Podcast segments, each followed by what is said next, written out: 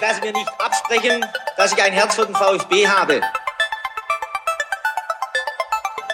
Sverison, dann wieder Kügel. Gewinnt sein Dribbling gegen Wörns und Guido Buchwald und der Ball ist im Tor. Nach 86 Minuten führt der VfB Stuttgart in Leverkusen mit 2 zu 1. Nach 1950, 52 und 84 gewinnt der VfB Stuttgart zum vierten Mal die Meisterschale.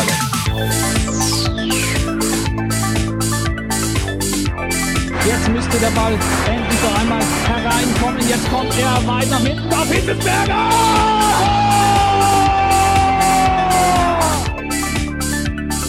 Mario Gomez, spitze Winkel, noch einmal nach innen. Pizza hat den Ball und es gibt noch einmal Abstoß vom Tor.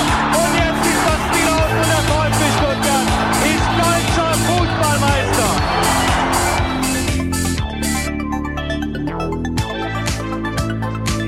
willkommen bei STR. Mein Name ist Ricky, mit mir in der Leitung Sebastian. Hallo Sebastian. Hallo Ricky. Äh, Sebastian, ich kann gerade nicht. Äh, ich bin hier auf eBay Kleinanzeigen und verhandle gerade ähm, mit so einem Moment mit so einem ähm, Typen, der seine Uhr verkaufen will, seine VfB-Uhr.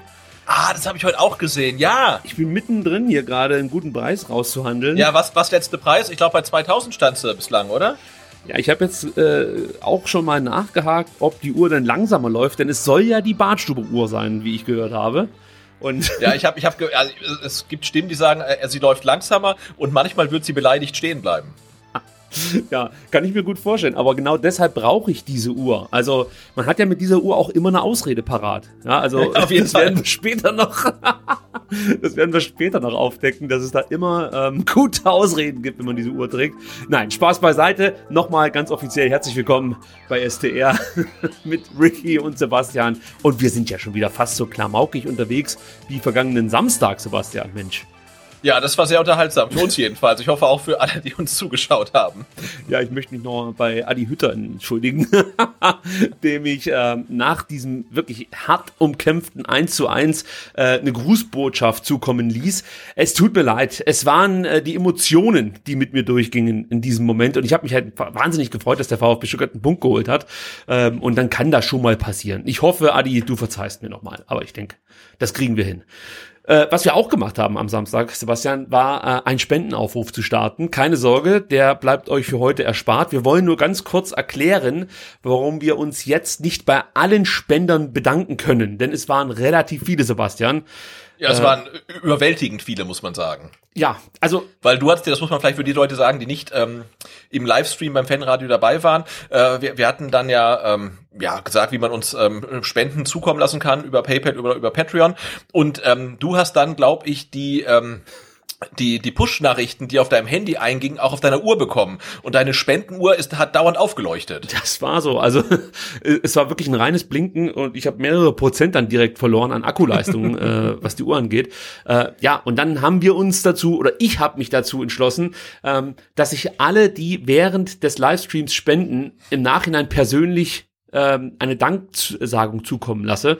Äh, und das führte dann dazu, dass noch mehr Leute gespendet haben, äh, was erstmal gut war, aber gleichzeitig auch wahnsinnig rührend. Also deswegen an der Stelle vielen lieben Dank für die zahlreichen Spenden. Äh, wir haben uns wirklich über jeden Euro gefreut. Also wir haben ja auch gesagt, wenn ihr nur ein Euro oder so spendet, das ist echt schon, äh, ihr könnt euch das gar nicht vorstellen. Also wir freuen uns da wirklich über jeden einzelnen Euro. Es müssen nicht die großen Summen sein. Äh, Es reicht wirklich, wenn es dann ein Euro ist, war, wie auch immer. Also deswegen, wir haben uns über jeden Euro gefreut. Ähm, Da es jetzt aber so viele Spenderinnen gab, haben wir fünf stellvertretend für viele rausgesucht. Deswegen hier an der Stelle danke Helmut, danke Gael, danke Stefan, danke Sebastian und lieben Dank Anni. Das wie gesagt, nur fünf von ganz, ganz vielen. Und jetzt verschonen wir euch auch äh, mit irgendwelchen äh, Spendenaufforderungen. Ähm, wir versprechen euch, das Fanradio wird schon bald mit Gästen an den Start gehen. Jetzt beginnen gerade aktuell harte Verhandlungen mit, ähm, da wollen wir nicht zu weit ins Detail gehen, würde ich sagen, oder zu tief ins Detail gehen, Sebastian, oder? Nee, wa- was unsere äh, zukünftigen Gäste und Gästewünsche angeht, da gehen wir nicht zu sehr ins Detail, aber ins Detail äh, können ähm, oder gehen können wir, ähm, was den Verwendungszweck der ähm, Spenden angeht, denn wir haben ja gelernt, ne, also Spenden sind immer zweckbezogen und wir sparen ja auf eine dritte Funkstrecke. So und äh, das Geld dafür und ist tatsächlich äh, am Samstagabend zur Hälfte, ähm, ja, zur Hälfte eigentlich ähm, reingekommen. Und da haben wir uns schon wahnsinnig drüber gefreut, aber noch mehr haben wir uns drüber gefreut, dass wir dann halt äh, gestern war es dann glaube ich Sonntag und gestern äh, zwei große Einzelspenden bekommen haben, die das nochmal quasi verdoppelt haben. Und damit ist diese dritte Funkstrecke bezahlt und wir gucken jetzt nur ein bisschen, dass wir da nicht ganz so viel Geld für zahlen müssen, denn der Kurs ist äh, aktuell wie auf alle Elektronikprodukte irgendwie relativ hoch und wir gucken jetzt mal, ähm, ob sich das in den nächsten Wochen vielleicht wieder ein bisschen normalisiert, aber ansonsten schlagen wir zu, aber die dritte Funkstrecke ist äh, quasi damit äh, finanziert. Ja, also ich habe ja auch äh, mir ein Technik-Gadget zugelegt am Wochenende und habe auch festgestellt, dass man aktuell irgendwie, was Technik angeht, keine guten Schnäppchen machen kann. Ähm, ich möchte es kurz erzählen, was ich mir gekauft habe. und zwar habe ich mir jetzt für den Winter ähm, weil ich im Sommer ja unheimlich viel Rad gefahren bin, ähm, habe ich mir jetzt für den Winter so einen Kicker gekauft, also so ein Rollentrainer. Ne? Rollentrainer, ja. Also ich bin noch nicht ganz so drin in der Szene, muss ich sagen. Ich musste heute auch bei Sebastian viele blöde Nachfragen stellen äh, zu diversen Software-Updates, die es zum Beispiel bei Swift gibt und so weiter und so fort. Ich werde also in Zukunft ähm, Swiften, sagt man das so, Sebastian? Mhm. Okay, dann habe ich das Definitiv, schon mal richtig ja. äh, formuliert und werde natürlich dann auch, ich hoffe, man kann es, das Team STR gründen. Geht das? Kann oh, man eigene schön. Teams gründen? Ah, das weiß ich gar nicht, aber vermutlich schon, ja. Oh, da bin ich dabei. Ich werde das Trikot entwerfen. Wahrscheinlich sitze ich die ganze Zeit nur am Rechner und bastel an meinem Team. Ich bin eher ein Manager und nicht so sehr derjenige, der auf dem Fahrrad sitzt. Aber gut, wir werden du bist der, der, der, der im Teamauto immer hinterherfährt und irgendwie ja. über Funk dann schlaue Ratschläge gibt. Genau, ich bin der, der äh, die anderen äh, oder der die Teammitglieder sozusagen anspornt, jetzt endlich mal schneller zu fahren. Das wird toll. Also sobald das Team STR bei Swift steht, ähm, gibt's natürlich hier den Einladungslink. Und für alle, die jetzt schon Swift nutzen. Ähm, ihr könnt euch schon mal äh, äh, ja so ein FAQ zusammenschreiben, weil ich werde in den nächsten Wochen bestimmt zahlreiche Fragen hier im Podcast formulieren und es könnte auch sein, dass wir irgendwann dann langsam abgleiten hin zum mhm. Hobby-Radsport-Podcast. Alles hier bei STR. Freut euch schon genau, drauf. Genau, also ich werde auf jeden Fall äh, meine, äh, ich glaube, ich habe mir das Einstiegsmodell ähm, als Rollentrainer habe ich mir gekauft, ähm, als dann Corona losging. Das war im Frühjahr 2020 äh, und man irgendwie Sorge hat, dass man irgendwie ja vielleicht in Quarantäne kommt oder irgendwie Lockdown oder was auch immer. Und da habe ich mir die besorgt und bin seitdem, glaube ich, auf dieser Rolle 18 Kilometer gefahren. Aber ich werde sie jetzt aus dem Keller holen und dann äh, kann es losgehen. Also mein erstes Teammitglied habe ich hiermit rekrutiert. Das ist schon mal nicht schlecht. Und äh, bevor es jetzt wirklich schon heute zum ähm, Hobby-Radsport-Podcast wird, äh, würde ich vorschlagen, wir schauen uns mal ähm, ja das Ergebnis an, das der VfB in Gladbach äh, erzielen konnte. Es war ja ein sehr unterhaltsames Spiel, finde ich. Ähm, stat statistisch gesehen vielleicht dann doch etwas einseitig, aber ich finde, der VfB Stuttgart hat sich das durch eine starke Mannschaftsleistung oder hat sich den Punkt durch eine starke Mannschaftsleistung verdient, hat erarbeitet. Vielleicht vergleichbar mit dem Spiel in Frankfurt, Sebastian. Äh, wie würdest du diesen Punkt einordnen? Ja, natürlich sprechen die ganzen Statistiken, ähm, was äh, Torschüsse, Ecken und so weiter angeht, klar für Gladbach. Aber ich finde, so klar, wie die Zahlen das dann zeigen, war das Spiel eigentlich gar nicht. Und ich habe mir auch die PK nach dem Spiel angeguckt und ähm, da hat auch Adi Hütter gesagt, also erste Halbzeit sieht er klar eigentlich äh, für, für sein Team, äh, aber die zweite Halbzeit dann gar nicht mehr so klar. Und äh, der VfB hatte ja tatsächlich auch Chancen, mehr als ein Tor zu erzielen. Gladbach hatte weitaus mehr Chancen, mehr als ein Tor zu erzielen. Aber ich fand, es war ein äh, ähm, Punkt, den sich äh, das Team von Materazzo wirklich hart verdient hat, äh, vor allen Dingen durch eine sehr konzentrierte und disziplinierte Abwehrleistung, was wir so tatsächlich auch noch nicht oft so gesehen haben beim VfB. Und wenn Max Eberl dann nach dem Spiel sagt, äh, ähm, ja, Tore fallen durch Fehler und der VfB hat keinen Fehler gemacht, das geht natürlich äh, runter wie Öl. Ja, das hat mir auch besonders gut gefallen, so äh, bei diesen ganzen Stimmen nach dem Spiel. Ähm, Du hast gerade eben die Statistiken schon angesprochen und natürlich wurde immer wieder auf äh, die Statistik verwiesen, dass ähm, Gladbach ja 31 Schüsse auf Stuttgarter Tor abgegeben hat. Aber wenn man sich das mal ein bisschen genauer anschaut, stellt man relativ schnell fest, aufs Tor selber kamen nur neun Schüsse. Ja, also ja. von diesen 31 äh, Torabschlüssen gab es ähm, nicht allzu viele, die dann auch wirklich aufs Tor gingen. Und wenn man jetzt wirklich nur rein die Chancen nimmt, dann sieht man auf einmal, äh, dass man relativ, ja, na, eng ist vielleicht zu wohlwollend ausgedrückt, aber äh, Gladbach kam halt auf acht Chancen, der VfB auf drei Chancen, das wird ja immer vom Kicker erhoben ähm, und ich finde, das, das trifft's dann eher, so äh, wie ich das Spiel wahrgenommen habe. Klar, Gladbach war tonangebend, war ähm, ja die Mannschaft, die zu sagen das Spiel gemacht hat, aber der VfB Stuttgart war schon durchaus auch gefährlich mit einzelnen Aktionen und hätte äh, nicht nur durch Kulibadi, sondern äh, auch in der letzten Viertelstunde durchaus die Möglichkeit gehabt, hier dieses Spiel noch zu ziehen. Also von daher glaube ich, ja, wäre ich Gladbach-Fan, wäre ich vielleicht auch ein bisschen enttäuscht, weil halt die optische Überlegenheit so hoch war. Aber wenn man das Spiel wirklich ganz nüchtern betrachtet, glaube ich, können beide Mannschaften ganz zufrieden sein mit diesem Punkt. Das, das geht schon klar, finde ich. Sehe ich auch so. Und wie gesagt, die angesprochenen Verantwortlichen, Hütter und Eberl, ich glaube, die waren auch nicht totunglücklich mit dem Punkt. Also sie haben schon gemerkt, da wäre mehr drin gewesen, ähm, aber sie haben auch gesehen, naja, aber wenn es halt ganz schlecht läuft und ganz blöd läuft, dann gehen wir halt auch mit, mit, ähm, mit Nullpunkten aus dem Spiel raus, weil der VfB dann doch noch die eine oder andere Chance hatte. Und wenn man die cleverer ausspielt, macht man das zweite. Also ich denke, äh, beide Teams können mit dem Punkt leben. Die Gladbacher ein bisschen schlechter, der VfB ein bisschen besser, aber ich finde den Punkt für den VfB jetzt äh, weniger glücklich als äh, viel mehr hochverdient durch den Einsatz, den sie gezeigt haben. So ist es. Und für mich ist es natürlich ein gewonnener Punkt, weil wir haben ja im Vorfeld schon mal ähm, darüber gesprochen, dass wir eigentlich nicht damit rechnen, dass der VfB in ähm, Gladbach was holen kann. Ja. Beziehungsweise ist das so ein Spiel, ja, da, da rechnest du eher jetzt mit einer Niederlage. Und äh, sozusagen ist es jetzt endlich mal ein gewonnener Punkt und jetzt fehlen nur noch zwei, um sozusagen wieder dahin zu kommen, äh, wie wir uns das im Vorfeld, als wir die Spiele, also den Spielplan durchgegangen sind, ausgerechnet haben. Also das scheint mir möglich. Wobei, ich kann jetzt schon mal vorwegnehmen, äh, jetzt ja sowieso äh, die neun Punkte-Tage kommen. Also ich gehe fest davon aus, dass der VfB die nächsten drei Spiele in der Bundesliga gewinnt. Hui. Lehne ich mich mal weit aus dem Fenster. Das okay. ist Union, äh, Augsburg, Bielefeld. Also komm. Union zu also Hause, Augsburg auswärts, Bielefeld auswärts, nee, äh, Bielefeld zu Hause, das, das, da kann man schon mal neun Punkte ziehen. Man, man kann, man kann neun Punkte holen. Ich glaube, mit äh, sieben wäre ich hochzufrieden, mit sechs wäre ich nicht enttäuscht. Drunter wäre ich äh, nicht ganz zufrieden. Ja, aber okay, ich, ich gebe dir das, aber nur, wenn wir gegen Bielefeld die Punkte lassen. Gegen ja, Augsburg, okay. also gegen Weinziel, also ich will Weinziel äh, zur Entlassung bringen. Also das, das, das, das die Weinziel-Entlassung, die müssen wir erzielen mit einem 5-1 am besten. Äh, das wäre mir ganz recht. Also hohe, äh, hohe Siege gegen Union Berlin und gegen Augsburg ähm, und eine Niederlage, eine knappe gegen Bielefeld. Und komm unentschieden, Sebastian, übertreib's nicht. Also, ich weiß, da kommt der Ostwestfale. Ja, aber Arminia braucht die Punkte. Ein Unentschieden, das muss reichen auswärts ja, okay. für äh, Bielefeld. Gut, zurück zum äh, Spiel gegen Gladbach. Ähm, schauen wir noch mal ganz kurz auf die Aufstellung, weil da gab es ja im Vorfeld durchaus auch das ein oder andere Rätsel. Ähm, zum Beispiel kann Florian, kann Fabian Bredlo spielen. Ähm, er konnte spielen, er konnte sich freitesten. Florian Schock saß auf der Bank. Ähm, an und für sich, glaube ich, nicht überraschend. Wenn du Bredlo mitnehmen kannst, weil er sich freitesten konnte, dann steht er natürlich auch im Tor, oder? Gab es für dich da Zweifel?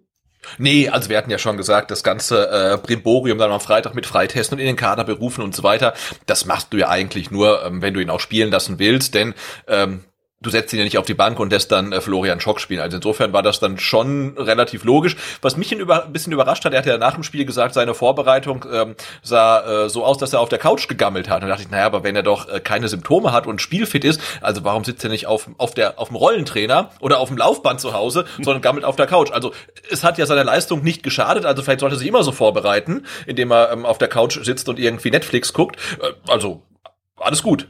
Also ich glaube, was er meinte, er hat auf der Couch regeneriert. Ich glaube, er hat sich da einfach nur unglücklich ausgedrückt. Ich gehe schon davon aus. Alles gut. Also ich war, ein Torwart wird auch nicht an seiner Laufleistung gemessen, sondern halt daran, wie viel Bälle er fängt. Und das hat er in Gladbach halt vielleicht so gut gemacht wie noch nie oder wie nur im Pokal. Also ich war mit seiner Leistung, ich war wirklich sehr, sehr angetan. Vor allen Dingen mit der Sicherheit, die er ausgestrahlt hat. Das kann man schon mal vorwegnehmen. Also Bredlo definitiv ein sicherer Rückhalt gewesen. Also es gab eigentlich nie einen Moment, wo ich mir Sorgen machte, dass der Torwart heute irgendwie einen Abfuck produziert. Ja. Das ist schon mal ein gutes Gefühl gewesen. Wir haben das jetzt letzt auch bei Müller wieder gesagt, dass äh, er sich da auch stabilisiert hat. Am Anfang war das gerade bei hohen Bällen in den Strafraum immer so ein bisschen problematisch. Auch bei, äh, bei Schüssen direkt aufs Tor war es oft so, dass er die Dinger hat prallen lassen. Das war bei Bredlo jetzt überhaupt nicht so. Man muss aber zur Ehrenrettung von Müller sagen, zuletzt hat auch ähm, Flo Müller das besser in den Griff bekommen. Also von daher ähm, möchten wir jetzt hier nicht eine Torwart-Diskussion lostreten. Wir kommen nachher noch ein bisschen ausführlicher auf Florian, auf mein, ich werde es nochmal irgendwann hinkriegen, Fabian Bretlo zu sprechen. F. Bretlo, ja. Ja, es ist aber auch wirklich schwierig mit diesen ganzen Florians beim VfB. Flo Müller und Flo Schock und äh, Fabian Bretlo. Ja, alles mit F, das ist ja wirklich kompliziert für mich, aber ich werde mich da auch steigern in Zukunft und das besser hinbekommen. also Bretlo konnte spielen, das war aber fast schon die einzig gute Nachricht äh, an diesem Samstag, denn es gab noch weitere oder es gab wei viele weitere Ausfälle Ausfälle. Äh, Mio hat sich kurzfristig abgemeldet, hat sich schwerer verletzt, ähm, wird jetzt erstmal dem VfB einige Wochen fehlen. Silas trainiert weiterhin nur individuell. Das gleiche gilt für Lee Egloff. Sascha Kalajdzic kann noch gar nicht trainieren, Mo Sanko natürlich auch nicht. Und bei Momo Sissé wird es auch noch eine Weile dauern. Dazu kommen natürlich die positiv getesteten. Ähm, Flo Müller haben wir schon angesprochen, Waldemar Anton, ähm, Roberto Massimo, Erik Tommy und Sebastian. Das war dann auch nochmal so eine kleine äh, Schocknachricht Orel Mangala, der wurde, mhm. soweit ich weiß, am Donnerstag positiv getestet, ja, und ähm, richtig aufregend wurde es dann, weil ein zweiter PCR-Test am Samstag negativ ausfiel. Dann sollte es natürlich einen dritten PCR-Test geben, um Klarheit zu schaffen. Dieser wurde dann am gestrigen Montag durchgeführt, durchgeführt und fiel ebenfalls negativ aus. Jetzt dachte ich mir, okay, wenn dieser Test auch negativ ausfällt, dann kann ja der äh, Orel Mangala direkt wieder ins Training einsteigen, weil dann handelt es sich wahrscheinlich um einen falsch positiven Test. Aber ganz so einfach ist es nicht, Sebastian. Erklär mir jetzt mal, warum der Orel Mangala heute auch nochmal getestet werden musste und im besten Fall erst morgen wieder mit der Mannschaft trainieren kann. Also ich glaube, alles hängt davon ab, ob dieser erste positive Test ein PCR-Test war oder ein Schnelltest. Denn ich glaube, wenn der erste positive Test ein Schnelltest ist. Und darauf wird dann zweimal mit PCR-Tests negativ getestet, dann ist es tatsächlich, würde das Gesundheitsamt sagen, okay, ähm, er ist äh, falsch positiv und kann natürlich dann sofort aus der äh, häuslichen Isolation raus, weil er schlichtweg kein Corona hat. Wenn natürlich der erste Test äh, positiv ist und die zweiten negativ, dann kann man natürlich auch sa sagen, okay, vielleicht ist er ja relativ spät in dieser Infektionsphase getestet worden und hat einfach ein abnehmendes Infektionsgeschehen und ähm, dann sagt man vielleicht, ob ob er ihn jetzt nach vier Tagen quasi vorzeitig entlassen als falsch positiv oder nach fünf Tagen als symptomlos, da gehen wir lieber auf Nummer sicher und nehmen den einen Tag halt noch. Ne? Also weil wir sprechen ja nur noch von einem Tag und ich glaube, da ähm, geht man dann auch kein äh, Risiko mehr ein, sich jetzt irgendwie noch Ärger einzuhandeln. Aber ich glaube, so oder so, egal ob jetzt falsch positiv oder richtig positiv, aber symptomlos, stehen die Chancen ganz gut, dass ähm, Orel Mangala am äh, Sonntag gegen Union Berlin auflaufen kann. Aber weißt du noch, wie das ähm, grundsätzlich gehandhabt wurde? Ähm, wenn Menschen falsch positiv getestet wurden? Also war es dann so, dass man auch irgendwie so eine ja, so eine gewisse Zeit erstmal eingeräumt hat, um dann nochmal einen zweiten und einen dritten Test nachzulegen, um äh, dann am Ende das, das negative Ergebnis zu bestätigen? Oder war es dann halt so, okay, wenn der zweite Test negativ ausgefallen ist, dann warst du sozusagen raus aus der Nummer. Weißt, weißt nee, du, was du, also du, du, ja, du brauchst garantiert einen dritten zur Bestätigung. Also wenn du einen positiven, einen negativen Test hast, dann kannst du nicht sagen, dann war der erste falsch, weil vielleicht war auch der zweite falsch. Also okay, aber den hat er ja. Einen zweiten zur Bestätigung. Genau, er hatte zwei, zwei negative und einen positiven und äh, wenn der erste dann noch unzuverlässiger ist, weil es ein Schnelltest war und du hast zwei negative PCR-Tests, dann würde ich sagen, äh, falsch positiv. Wenn der erste auch ein PCR-Test war, dann vielleicht schwierig, dass man sagt, komm, jetzt warten wir einfach noch den einen Tag und dann kommt er nach fünf Tagen raus, weil dann ist er eh safe. Mir wurde mitgeteilt, dass die Spieler bei positiven Schnelltests sofort auch PCR getestet werden. Ja, genau, hast du mir gesagt. Ja, ja das würde dafür sprechen, dass er am Donnerstag ähm, einen Schnelltest erstmal äh, bekommen hat, der dann angeschlagen hat und dann, also da kriegst du ja auch ein relativ schnelles Ergebnis, Viertelstunde oder so, ich weiß genau, nicht, ja. ja, Viertelstunde dauert das, glaube ich, die Auswertung. Und dann wird normalerweise direkt ein PCR-Test gemacht. Das wird ja auch durch den Verein selbst durchgeführt. Also da muss man ja nicht extra, weiß ich nicht, in irgendein Labor oder zu irgendeiner Station fahren, wo ja, man. Da wundert es mich, dass die, dass die ja quasi am Montag einen Test machen, dessen Ergebnis erst am Dienstag kommt. Ne? Ja, die Auswertung macht, glaube ich, nicht dann doch ein Labor, ne? selbst. Das geht dann wieder ins Labor, aber der Test Ach, du meinst an sich, die, die, okay, okay, ja, die ja. müssen jetzt nicht zu irgendeinem Arzt oder so, so wie ja, ja, das, das ist ja klar. Das so, ja, das heißt aber Donnerstag Schnelltest, positiv. Dann direkt PCR-Test. Da gibt's das Ergebnis, würde ich jetzt mal sagen, spätestens am Freitag, weil wir haben natürlich momentan eigentlich genügend Kapazitäten, also das wird nicht lange dauern. Ähm, das heißt, dieser PCR-Test muss dann eigentlich auch angeschlagen haben. Und ich gehe davon aus, dass das so ablief, weil erinnere dich, äh, Pellegrino Matarazzo hat in der Pressekonferenz uns nichts erzählt vom positiven ähm, ja, Corona-Test Orel Mangala. Das heißt, ich gehe jetzt mal davon aus, der VfB hat da noch auf das Ergebnis gewartet des PCR-Tests. Das ja. kam dann vielleicht im Laufe des Mittags irgendwann an. Da hieß es dann, okay, ist bestätigt, er ist positiv. Dann hat man nochmal getestet am Samstag. Der Test war negativ. Jetzt gab es am Montag den zweiten negativen Test. Deswegen wundere ich mich jetzt so ein bisschen, dass man jetzt am Dienstag nochmal getestet hat und ihn dann am Mittwoch spielen lässt. Klar, ist jetzt kein großes Drama. Wir reden hier nur von einem Tag.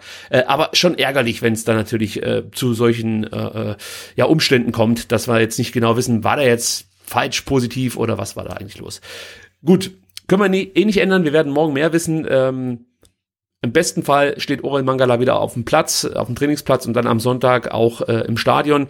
Äh, wir drücken natürlich die Daumen, aber was natürlich diese, ähm, diese Thematik, die Orel Mangala jetzt äh, dann nochmal betrifft, ausgelöst hat, war eine weitere Diskussion über die Impfquote im Team. Also da wurde Pellegrino Matarazzo nochmal dazu befragt und auch Sven Mislintat. Und wir hören uns jetzt mal an, äh, was Sven Mislintat zur aktuellen Impfquote und allgemein zum, ich sag mal, Infektionsgeschehen beim VfB Stuttgart zu sagen hat. Ist ein ständiger Prozess.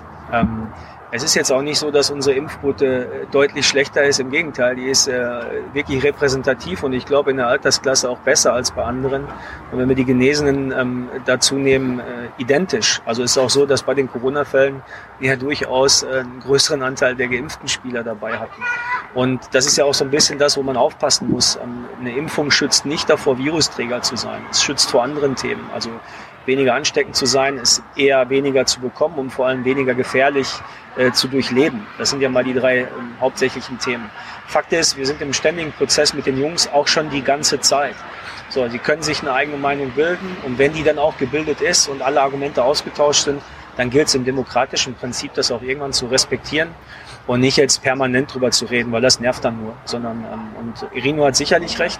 Ich glaube, dass für junge Menschen es extrem schwierig ist, ähm, so wie sie in ihrem Leben unterwegs sind, verlässliche Medien zu finden, wo sie sich selbst einfach mal informieren können, weil das äh, ist nicht mehr so wie bei uns früher, dann, dass es so die drei, vier Leitmedien gab, wo du auch wirklich wusstest, kannst du eher glauben, was da steht, als eben nicht glauben. Das ist deutlich schwieriger für die Jungs und vielleicht auch ein gesellschaftlicher Ansatz, nicht für, fürs Corona-Thema. Ja, also ähm, ganz clever, was Sven Missentat da so, zu, zu sagen hat. Äh, bei einem Punkt bin ich noch so ein Stück weit hängen geblieben, das ist die Impfquote. Äh, so richtig schlau bin ich aus der Aussage nicht geworden. Wie ist es denn jetzt? Hat der VfB jetzt die Impfquote, die so in Bundesligamannschaften üblich ist? Man spricht da so von ja, 94 Prozent war es, glaube ich, hat der Seifert gesagt. Ähm, allerdings, soweit ich weiß, war diese Angabe inklusive Stuff. Das heißt, ja, und die, Angabe, und, die, und die Angabe war freiwillig, ne? Also ja. und ähm, das Phänomen nennt sich ja sozial erwünschte Antworten. So sieht's aus. Das heißt, äh, die Leute, die sich natürlich impfen lassen haben, werden dann äh, eher bei so einer Umfrage teilnehmen als Menschen, die sich eben nicht haben impfen lassen. Genau, das ist halt so, wenn du eine Umfrage machst, äh, schlagen sie ihren Hund und dann äh, Angabe freiwillig, uh, 99 Prozent schlagen nicht ihren Hund. Wow. Ja, also, so kann man das gut ja. erklären. Ähm, und er meinte ja auch, äh, wenn man jetzt die Genesenen dazu nehmen würde, käme man auf eine ähnliche Impfquote wie eben ähm, ja Bundesliga üblich, möchte ich mal sagen. Also das heißt, er, er muss dann schon noch die Genesenen dazu rechnen, die man ja eigentlich nicht zur Impfquote dazu rechnen darf. Das klingt für mich jetzt schon so, als ob es beim VfB Stuttgart jetzt nicht unbedingt durch die Decke geht in Sachen Impfquote. Oder, oder bin ich dazu kritisch? Ja, man kann immer nur mutmaßen, ne? aber ich glaube auch, wenn wir wirklich äh, die wirklich wahren Impfquoten der Bundesliga-Teams hätten, ähm, wäre der VfB vermutlich auf dem Tabellenplatz, der ist nicht besser als der, den er in Wirklichkeit einnimmt. Schön gesagt. Mir wurde, mir wurde mitgeteilt, aber wie gesagt, unter Vorbehalt, angeblich soll die Impfquote beim VfB um die 85 Prozent liegen. Auch hier, ich weiß nicht, ob Staff mit eingerechnet wurde, vielleicht komplett der Verein mit dazu gerechnet wurde und am Ende fallen die Spieler gar nicht mehr so sehr ins Gewicht. Ich weiß es nicht, das wurde mir so kommuniziert. Ähm, ja, also wir können, glaube ich, dann jetzt auch äh, langsam aber sicher davon ausgehen, dass die, die nicht geimpft sind, Corona jetzt einmal hatten. Genau, die sind halt genesen, ne? Also genau. ist ja so, ja. Ja, leider Gottes muss man sagen. Also für die Spieler, es ist ja auch nicht besonders toll, diese Krankheit durchmachen zu müssen. Äh, ja, man, man, kann ja wirklich auch nur hoffen, dass ne, ein, ein Waldemar Anton, ein, ein Erik Tommy, die dann vermutlich nicht geimpft sind, dass die auch dann äh, relativ schnell äh, wieder auf den Beinen sind, weil wir haben es ja auch bei Sascha Kalajdzic gesehen am Anfang der Saison, da hat es einfach länger gedauert, ja. Und ich möchte auf Waldemar Anton eigentlich jetzt nicht noch zwei, drei Spiele verzichten, äh, auch wenn Ito das relativ gut gemacht hat, aber den brauchen wir ja halt. Also insofern wäre ich schon dankbar, wenn er schnell wieder fit ist. Ja, sehe ich genauso wie du. Äh, Missentat sagte auch noch, ich glaube, das war am Rande des Spiels gegen Gladbach, es geht darum, Argumente zu bringen und wenn die nicht überzeugend sind für Einzelne, dann muss man das akzeptieren. Das ist höhere Gewalt. Das, äh, damit musst du halt dealen, genauso wie du mit Verletzungen dealen musst. Ähm, im ersten Moment habe ich gedacht, naja, eigentlich kannst du das nicht vergleichen mit einer normalen Verletzung, aber dann habe ich mir so überlegt, okay, wahrscheinlich hat er ein Stück weit recht, weil Corona uns ja jetzt nicht einfach verlassen wird, nur weil die Spieler geimpft sind oder ein Großteil der Spieler. Das heißt, es wird wahrscheinlich auch weiterhin ähm, positiv getestete und geimpfte Spieler geben. Ja, also das wird uns begleiten und ich glaube, dass wir auf kurz oder lang uns daran gewöhnen müssen, dass halt ja jeder mal Corona bekommt. Nur im besten Fall haben die meisten Menschen einen relativ milden Verlauf oder sind sogar asymptomatisch. Ähm, von daher finde ich, kann man diese Aussage von Sven Missentat so stehen lassen, oder? Ja, sehe ich ähnlich, aber ich, ich habe nur mich dann auch gefragt, ähm, er hat ja auch gesagt, äh, man, man, man äh, irgendwann ist auch gut, ne? Und dann soll ja. man denen nicht auf die Nerven gehen. Habe ich gefragt, na, ist es nicht der Job vom VfB, den Spielern auf die Nerven zu gehen mit dem Thema, weil äh, das auch dem Verein halt hilft. Ne? Also wenn ich einen Spieler habe, der ähm, immer vom Spieltag äh, immer abends dann noch irgendwie um die Häuser zieht und Alkohol trinkt und weiß ich nicht, Fastfood isst und so weiter, dem muss ich ja auch sagen, dass das so nicht geht. Ja, das, und da kann ich auch nicht sagen, na, irgendwann ist gut und der macht das halt und der bringt seine Leistung. Ähm, also finde ich, finde ich ein bisschen schwierig, die, die Argumentation, aber ja, ein Stück weit kann man das schon mitgehen. Ich, ich weiß, auf was du abziehst ich, also bei Alkohol, okay, ist nochmal eine andere äh, Thematik, glaub ich, weil du natürlich da in eine Sucht reinfällst und dann am Ende, äh, im, im schlimmsten Fall, Wochenende für Wochenende total besoffen auf dem Platz stehst. Es soll Spieler geben, denen hat's gut getan. Andere sind sogar als Trainer Meister geworden äh, und waren Wochenende für Wochenende hackedicht.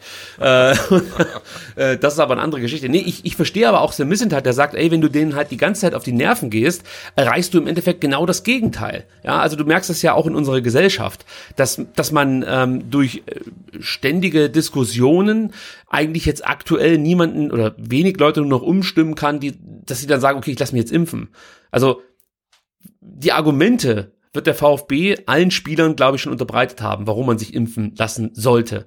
Und jetzt kann es sein, dass man den einen oder anderen noch ähm, ein paar Ängste nehmen muss, also dass, dass man äh, erklärt, warum die ein oder andere Geschichte, die vielleicht der Spieler XY gelesen hat und vor allem im Internet nicht wahr ist.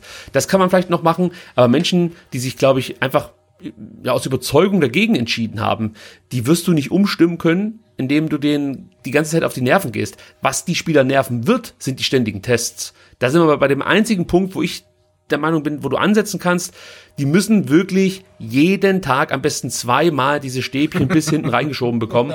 Ja, das nervt ja, dich halt. Ja, ja. ja das, und am besten dann noch selber zahlen, das, und, und zwar nur in Bar. So, dann, dann nervt's halt. Du musst denen halt so viel wie möglich Unannehmlichkeiten bereiten. Erst dann werden, glaube ich, dann auch so Leute, denen es vielleicht nicht egal ist, aber denen es jetzt gar nicht darum geht, da eine Haltung einzunehmen, sondern die halt einfach das dass ich denken, ja, okay, bevor ich jetzt mehrere äh, Tage ausfall, wenn ich mich impfen lasse, dann spiele ich lieber durch oder so, dass du die dann vielleicht noch zum äh, Impfen bekommst und alle anderen, die werden es halt irgendwann mal bekommen. Ich glaube, anders wirst du es jetzt nicht mehr hinbekommen. Also ja, ja, und wichtig scheint mir auch nur zu sein, jetzt ähm, akut, ähm, dass diese Infektionswelle, die jetzt da äh, durch die Mercedesstraße ja. geschwappt ist, dass die unterbrochen zu sein scheint. Ne? Also, wie gesagt, irgendwann sind alle geimpft oder genesen. Ähm, wir haben auch gelernt, das schützt nicht unbedingt von der Infektion, aber äh, jetzt, äh, es scheint mal nach sechs Spielern auf jeden Fall mal mh, hm, ein, ein, ein Stopp äh, zu sein, dass wir jetzt nicht irgendwie Angst haben müssen, dass gegen Union jetzt irgendwie nochmal äh, drei Spieler ausfallen oder so. Hoffentlich, also fingers ja. crossed.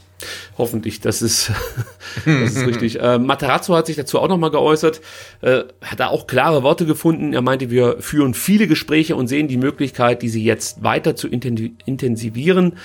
Das ist ein Stück weit aufwendiger als gewünscht, doch wir versuchen, die beste Lösung für den Verein zu bekommen. Also auch da wieder ähm, der Materazzo zwischen den Zeilen aufwendiger als gewünscht. Ähm, das heißt äh, im Klartext, äh, auch Materazzo ist ein Stück weit von dieser Diskussion genervt. So würde ich das für mich interpretieren. Und ich habe ja gesagt, das äh, Zitat ist, glaube ich, eins zu eins ähm, das von Wolfgang Dietrich, ähm, als er darüber sprach, hier regionale Investoren zu finden.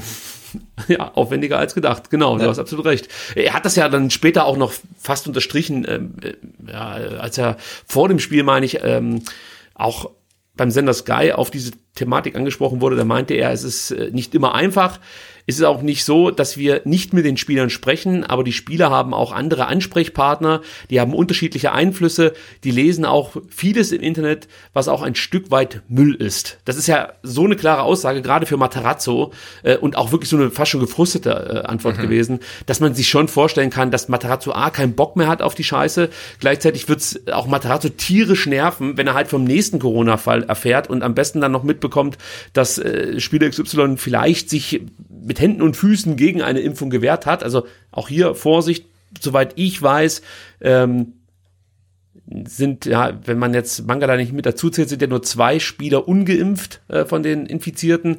Also da muss man natürlich auch wieder die Kirche im Dorf lassen, aber trotzdem wird das dich als Trainer halt zur Weißglut Glut treiben, wenn du sowieso schon so viele Verletzte hast und dann kommen halt immer noch mehr äh, Corona-Infizierte äh, dazu. Also ich glaube, man hat einfach keinen Bock mehr auf die Scheiße, um es mal genau. kurz auszudrücken. Ja, weil jetzt mal mit Blick auf die Startelf muss man ja auch sagen, klar, es waren dann äh, mit Mangala sechs Corona-Fälle, aber in der Startelf waren es ja nur drei Änderungen. Es war ja. Bretlo für Müller, es war Ito äh, für Anton und es war Nate für Mangala. Also so hat es ja nicht durchgeschlagen, aber man darf halt nicht vergessen, wie viele Spieler, du hast gesagt, sowieso schon fehlen halt. Ne? Also, dass eine ganze Elf jetzt quasi schon fehlt und es gibt natürlich, ähm, oder nimmt Materazzo natürlich auch die, die Variabilität und die Möglichkeiten, äh, sich auf den Gegner dann ähm, einzustellen. Ja, und ich würde sagen, jetzt kommen wir auch wieder zurück zum Spiel und kümmern uns um das, was auf dem Platz äh, stattfindet und schauen uns so ein bisschen den Spielverlauf an, der sich uns da geboten hat, Sebastian. Und ähm, da muss ich sagen, die ersten paar Minuten haben mir sehr gut gefallen. Also wir sind ja in dieser Saison ähm, fast schon gewöhnt, dass der VfB erstmal ein paar Probleme hat, um, um ins Spiel Aha, zu kommen. Oder, oder ein Gegentor bekommt. Ja. ja. Diesmal war es aber so, dass der VfB direkt am Drücker war. Die ersten drei, vier Minuten gehörten dem VfB. Das sah ganz gut aus.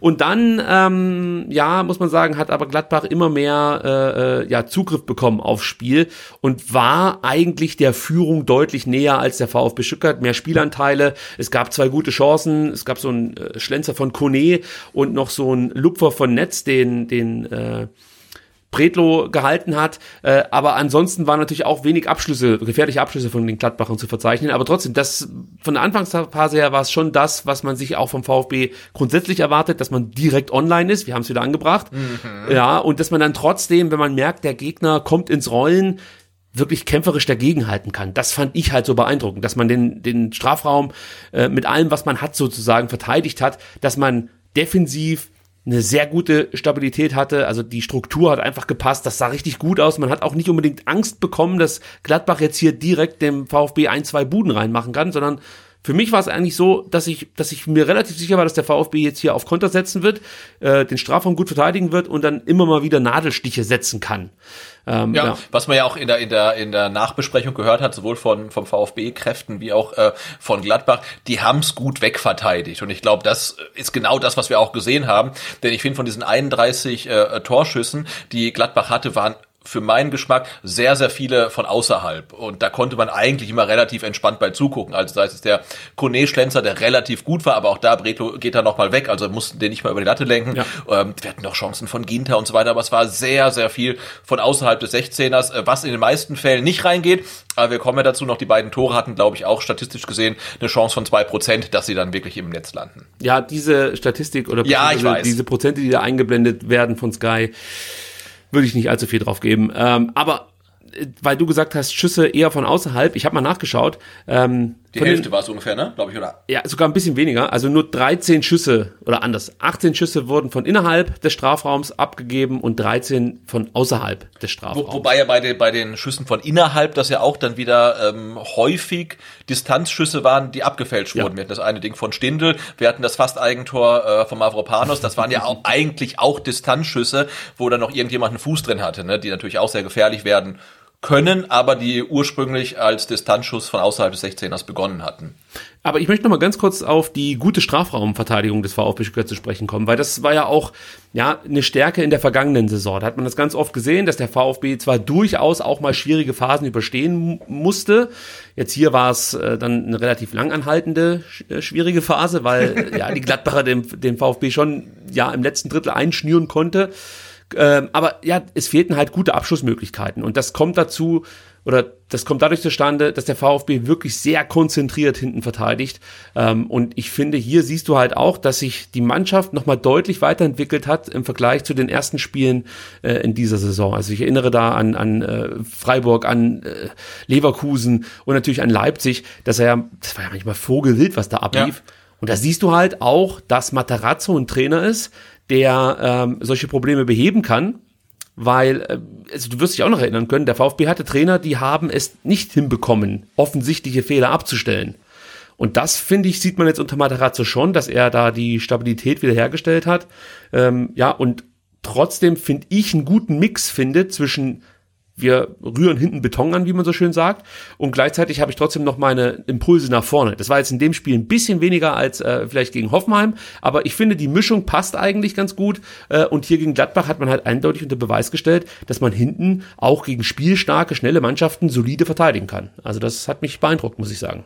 Ja, absolut. Und wenn Materazzo sagt, er äh, hat auch gesehen, dass die Defensive nicht so stabil ist, wie sie sein sollte, und da wird dran gearbeitet, dann kannst du sehen, dass dran gearbeitet wird an Resultaten. Da ist halt vielleicht so ein Spiel wie gegen Frankfurt, wo nach vorne halt dann überhaupt nichts mehr geht, aber hinten stehst du relativ gut. Also ich glaube, das ist eine Frage der Balance, aber du siehst auf jeden Fall, ähm, dass auf den Baustellen, auf denen gearbeitet wird, dass es da halt wirklich Verbesserungen gibt. Und äh, Gladbach mag den VfB auch über weite Phasen der ersten Halbzeit hinten eingeschnürt haben, aber die Defensive vom VfB hat nie die Ordnung verloren, was ja. wir ja auch schon häufig gesehen haben, dass auf einmal irgendwie ein, zwei Offensivspieler des Gegners wirklich völlig frei standen. Das gab's nicht. Also es war immer jeder Gegenspieler markiert. Äh, sie haben wirklich nie die Ordnung verloren. Und das fand ich dann schon relativ beeindruckend. Und das gab uns ja dann beim Gucken auch so ein, ja, ein bisschen gutes Gefühl, dass wir eigentlich gedacht haben, okay, also die stehen hinten wirklich sehr sicher. Sie wissen, was auf sie zurollt und sie können das, ja, ich sag's nochmal, gut wegverteidigen.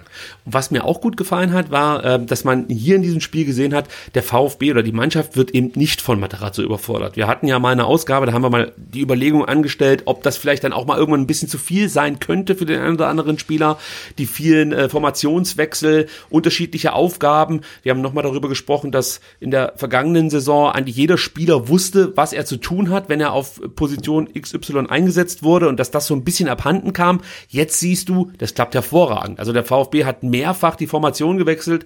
Das war überhaupt kein Problem für einzelne Spieler. Also allein, wenn du siehst, wie ein Sosa da immer wieder äh, Anpassungen, äh, also Positionsanpassungen vorgenommen hat. Einmal war er hinten als äh, Linksverteidiger aktiv, dann war er ein bisschen vorgezogen, ja, im Sechserraum fast schon aktiv, dann als linker Mittelfeldspieler. Also der ist da auch sehr variabel unterwegs gewesen. Dazu kam dann Endo, Karasor und Nate, die sich auch sag mal, immer wieder unterschiedlich positioniert haben. Klar, Karasor hatte die Aufgabe, Stündel aus dem Spiel zu nehmen, ähm, aber auch zum Beispiel Nate, der war dafür da, das Spiel schnell zu machen. Auf der anderen Seite hast du dann Sosa, nee, der heißt Endo, gehabt, der, der manchmal als Linksaußen aufgetaucht ist. Und all das hat. Ja, das, gleich am Anfang, ne? Wir haben uns ja, ja wirklich ja. sehr gewundert und das hat die Gladbacher, glaube ich, genauso verwundert wie uns, dass äh, Endo in ersten Minuten Linksaußen gespielt hat und auch später nochmal. Also das war schon bemerkenswert. Ja, und, und trotz dieser Verschiebungen trotz dieser, dieser Rochaden hat äh, die Struktur irgendwie nicht durcheinander gewirbelt. Das genau, ist schon weil der, der, stark. der Linksaußen Endo hat dann äh, nach dem Ballverlust hinten nicht gefehlt, sondern es wurde dann irgendwie wirklich äh, kompensiert. Äh, kompensiert. Und du hast jetzt äh, ähm, Karasor angesprochen. Ich weiß nicht, wahrscheinlich sprechen wir hinterher nochmal ähm, über ihn. Ähm, und er hat Stindl ähm, aus dem Spiel genommen und ähm, das hat er auch wirklich sehr, sehr gut gemacht, weil ich habe jetzt das äh, schon zweimal gehört und deswegen muss ich jetzt hier gleich anbringen, bevor ich es vergesse. In der ersten Halbzeit hat tatsächlich jeder Gladbacher Feldspieler einmal auf das Tor des VfB VfB geschossen, außer Lars Stindl. Ja, überhaupt Lars Stindl, glaube ich, nur einen Abschluss aufs Tor gehabt, äh, was natürlich bei dem Rekordwert von 38 Torabschlüssen äh, verwunderlich ist, also bei so einem mhm. wichtigen Spieler. Aber ähnlich wie schon gegen Kramaric hat das Karasor richtig stark gemacht und es ist ja, es liegt einfach auf der Hand, dass er natürlich jetzt am kommenden Sonntag dann auch ähm, Max ja, Kruse genau mit Max Kruse ja. Äh, sich Karasor ist unser Special Agent, ja. Ja, ja, und da darf es dann ruhig auch mal äh, die gute alte harte, ich sage jetzt mal Essener Schule sein. Also ja. äh, darf man ruhig mal richtig dazwischen wichsen, wie wir auf dem Fußballplatz früher gesagt haben. Äh, das darf ruhig mal wehtun. Und ich glaube, das kann der Karasor auch ganz gut. Ja, das kann da kommen wir später noch ausführlich dazu, wie wir Union niederringen werden. Äh, jetzt kommen wir erstmal zum 1-0, Sebastian. Das äh, fiel dann doch relativ überraschend. Ähm, und ja, ich muss sagen, also wie dieses Tor gefallen ist, hat mir schon sehr, sehr gut gefallen. Ähm, erstmal hast du eine gute Verlagerung gehabt von Kulibadi rüber zu Führig, der dann äh, von Hofmann und Scully nicht wirklich attackiert wurde. Also er hatte relativ viel Platz. Ähm, Endo bietet sich dann mit so einem ich sag mal, kurzen Tiefenlauf. Ich hoffe, man versteht, was ich meine. Also er geht nicht komplett, er läuft nicht komplett durch, sondern er setzt sich so ein bisschen ab Richtung freien Raum. Äh, das führt dazu, dass das Ginter sich eher Richtung Endo orientiert und Sosa plötzlich Platz hat. Und dann dachte ich mir, okay, es liegt ja auf der Hand, dass der äh, Führig jetzt zu Sosa spielt. Und in dem Moment, wo er Sosa anspielt, habe ich, Laie, erkannt, was die Gladbacher eigentlich vorhatten. Weil das war wieder diese klassische Pressingfalle. Also du lässt den Sosa dann frei, der bekommt den Ball und wird sofort von vier Gladbachern attackiert. Also eigentlich eine Situation, wo der VfB wahrscheinlich den Ball verliert und Gladbach dann direkt kontern kann. Aber Sosa hat ein bisschen Glück. Er sieht nämlich Mamouche, der sich auch anbietet, muss man sagen. Also Mamouche erkennt die Gefahr sozusagen, sieht, dass Sosa jetzt Probleme bekommen wird, natürlich einfach schießen könnte, aber du weißt, der VfB wird das immer erstmal über den Passweg versuchen, ja. bietet sich an und dann hat äh, Sosa wirklich Glück mit seinem Pass, dass und der können. ja der genau, können, auch, ne? können und etwas Glück. Du hast es ja. richtig formuliert. Können und et etwas Glück führen dazu, dass der Pass dann bei Oma Mamouche landet. Äh, überraschend ist natürlich, dass das alles in Zone 14 stattfindet. Also äh, normalerweise äh, stehen dir die Gegenspieler da direkt auf dem Fuß, ähm, Gladbach aber nicht. Ja, auch dann gehen sie nicht direkt Mamouche an, sondern lassen sich erstmal alle fallen, stehen zu fünft auf der 16, er Linie. Das führt natürlich dann dazu, dass Mamouche erstmal abbrechen muss und nach hinten spielt zu Mafopanos. Und du gehst jetzt eigentlich davon aus, okay, wir bauen neu auf. Ja, aber nicht, wenn dein, wenn dein Spieler Mafropanos heißt. Der denkt sich nämlich, fuck you, ich laufe jetzt aufs Tor zu und bretter ja einfach mal äh, das, das 1 zu 0 in den Kasten. Und das war, also das war wirklich ein purer Genuss, dieses Tor zu sehen. Es waren nicht 28 Metern, äh, Meter, das wird so ein bisschen verklärt im Nachhinein, es waren 23 Meter. Ich habe mehrfach nachgemessen, also diese Linien da gezählt. es waren 23 Meter. So, vielleicht waren es 24 wohlwollend, aber es waren keine 28 Meter.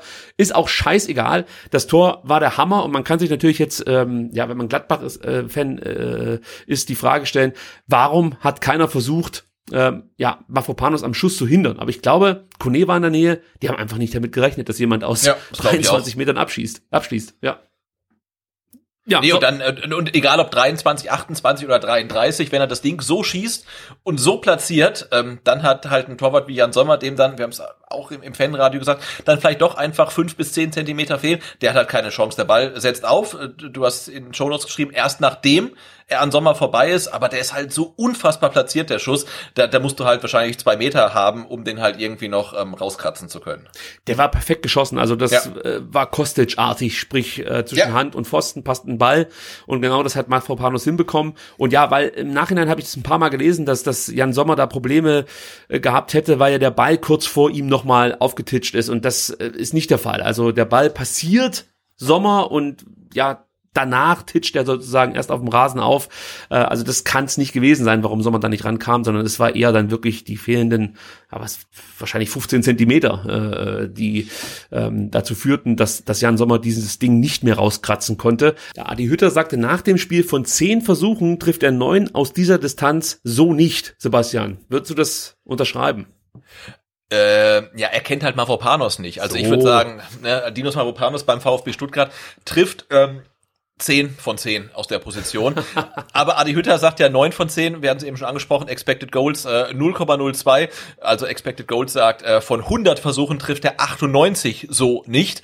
Ähm, aber wie gesagt, der Dinos-Faktor ist da nicht mit einberechnet. Insofern, er wusste ganz genau, was er machen wollte. Hat dann darauf verzichtet, wie gegen Hoffenheim, sich noch in den Strafraum zu dribbeln, sondern dachte sich, komm, 23 Meter, das, das reicht mir auch. Also mache ich von da. Aber es ist ziemlich cool, dass du halt jetzt nochmal ähm, ja eigentlich einen torgefährlichen Verteidiger hast, der auch aus dem Spiel heraus diese Tore erzielen kann. Ähm, er hat jetzt drei Saisontore zu verbuchen, alle drei aus dem Spiel heraus. Das ist schon eine extreme Qualität. Es gibt nicht allzu viele Verteidiger oder Defensivspieler, die in der Bundesliga mehr Tore aus dem Spiel heraus erzielt haben. Ich habe heute gelernt, es gibt nur einen, der mal sechs Tore in einer Saison aus dem Spiel heraus erzielt hat. Kannst du dir vorstellen, wer das ist? Äh, Hinteregger. Marcel Schäfer. Oh, ja. nee, echt jetzt? Ja. Aber, aber äh, ich wollte dich fragen, wir haben jetzt auch im Spiel gegen Gladbach gesehen, ähm, dass ähm, Mar äh, der ist gar nicht Marcel Ginter, Matthias Ginter. der heißt ähm, Marcel Ginter, da muss man nicht so genau sein. dass, dass äh, Matthias Ginter ja quasi Hütters neuer Hinteregger ist. Also ein Verteidiger, Innenverteidiger, der halt wirklich mit nach vorne schiebt. Und habe ich mich gefragt, ähm, ist Mavropanos quasi unser Hinteregger, also ist, haben wir auch da eine Asymmetrie, dass äh, Materazzo jetzt auch äh, Mavropanos offensiver einsetzt. Ich habe mir dann die Heatmaps angeguckt und so einen riesen Unterschied zwischen Kempf und Mavropanos sieht man nicht, aber er schiebt halt schon weiter vor. Ja, schau dir mal Heatmaps von der vergangenen Saison an. Da siehst du, dass er das auch schon getan hat. Das ist ja der Vorteil einer äh, Dreierkette mit zwei spielstarken Halbverteidigern. Also Kempf kann das ja sowieso hervorragend, also gerade lange Bälle, Pässe. Ich erinnere mich auch, dass der gerade in der letzten Saison oftmals dann auch noch über die Mittellinie vorgedribbelt ist äh, und sozusagen dann auch nochmal Tempo mit reingebracht hat. Ähm, das kannst du mit zwei Halbverteidigern natürlich ganz gut machen. Vor allem, wenn du dann noch die Möglichkeit hast, einen Karasor, ein Endo, je nachdem wer auf der Sechs spielt, mit nach hinten fallen zu lassen und dann ähm, ja aus der aus der Zweierkette, sage ich jetzt mal, dann doch wieder eine Dreierkette zu machen, wenn sich einer der Halbverteidiger mit nach vorne einschaltet. Das heißt, das ist auch der Grund, warum äh, Adi Hütter das gerne mit drei Innenverteidigern hinten spielt. Ja, und wenn du natürlich dann so ja, schussstarke Innenverteidiger hast, wie zum Beispiel Mafropanos, liegt ja fast schon auf der Hand, dass der einfach mal sich nach vorne tankt und dann den Abschluss sucht oder ähm, von mir aus dann auch einen Eckball rausholt oder dergleichen. Also du hast ja das Gefühl, wenn Mafropanos mit nach vorne geht, dann passiert auf jeden Fall was. Und wenn es dann am Ende nur ein Eckball ist, aber es ist nie so, bislang ist es selten so. Ich möchte ein bisschen, ich möchte ein bisschen eindünnen. Ähm, selten so, dass man sich danach fragt, ey, was soll denn der Scheiß jetzt? Und ja. äh, ich finde, das muss jetzt erstmal so weiterlaufen lassen. Und ich würde eher sagen, dass der Ginter ähm, der Mafropanus der Gladbacher ist. Ja, also das ist mir deutlich lieber. Weil ich ja, find, absolut. bei Mafropanus siehst du das eigentlich jetzt, äh, seitdem er beim VfB ist. Nur jetzt in der Saison fällt es noch mehr auf, ähm, weil natürlich dann, ja, zum Beispiel ein Silas nicht vor ihm rumturnt. Ja, ja. Das ist, du schaltest dich wahrscheinlich seltener mit nach vorne ein, wenn Silas auf der rechten Seite vor dir spielt. Da bist du eher darauf bedacht, äh, dann hinten erstmal den Laden nicht dicht zu halten, sondern sauber zu halten. Das ist, glaube ich, besser. Äh, ja, aber und, vielleicht ja. sehen wir ja auch durch die, durch die Ausfälle, die wir jetzt in der Offensive haben, auch welche offensiven Qualitäten ähm, die Innenverteidiger haben oder die äh, Defensivkräfte in der Dreierkette, weil das darf man nicht vergessen. Ne? Die besten Torschützen vom VfB sind Mafropanos und Kempf plus ja. Al-Gadoui. Also das nee, Al-Gadoui eben nicht. Ne? Da haben wir uns vermacht schon im Fanradio. Ich dachte auch, er hätte schon drei Saisontreffer erzielt, aber es ist keine so. drei. Ja, er hat drei Pflichtspieltore erzielt. Ah, der Pokal getroffen. Genau. Ich dachte nämlich auch, er hätte drei Bundesligatore erzielt, aber es waren nur zwei. Ah, okay. Das heißt, äh, äh Marc Kempf und äh, Mafropanos sind unsere ähm, torgefährlichsten Spieler. Ja, sogar, äh, wenn man es ganz, ganz genau nimmt, Mafropanos ist der torgefährlichste, weil der auch noch eine Vorlage geliefert hat. Oh. Ja, dann bist du nämlich schon bei vier Scorerpunkte und äh, gut, du hast noch Sosa, der natürlich dann auch ein paar Vorlagen liefert, aber ich, ich gewichte jetzt mal ein Tor höher als äh, eine Vorlage. Ja. Von daher ist Mafropanos sozusagen unser, äh, unsere Allzweckwaffe. Hinten und vorne einfach, ja, der Mann schlechthin oder der Mann der Stunde. Das ist, glaube ich, äh, besser formuliert. Ähm, ja, aber so kann es gerne weitergehen. Also ich finde, das ist ein adäquates Mittel, äh, um die Gegner nochmal ähm, ja, vor, vor Aufgaben zu stellen. Äh, ich bin mir noch nicht sicher, ob das jetzt gegen Union zum Beispiel auch so funktionieren kann. Aber ja, wir werden wir werden es miterleben am Sonntag. Ähm, bleiben wir mal beim Spiel und ähm, was man dann auch gesehen hat, also die Gladbacher ähm, geraten in Rückstand und verfallen nicht unbedingt in Panik. Also ich dachte dann schon, okay, die sind jetzt angepisst, weil die waren am Drücker, kriegen das Gegentor, die werden jetzt noch mehr investieren, um ähm, ja zumindest dann den Ausgleich erstmal zu schaffen.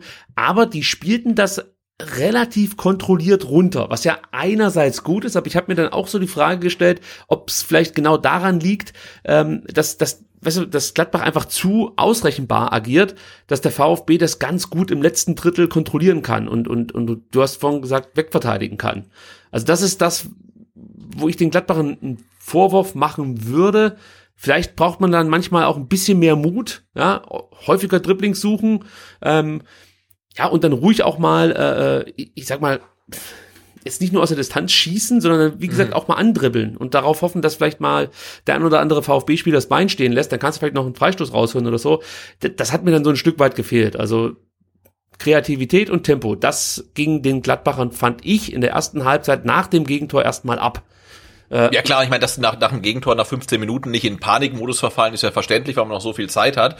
Ähm, äh, aber da bin ich bei dir. Also sie haben es ja wirklich nie geschafft, so richtig Chaos zu stiften in der VfB-Defensive.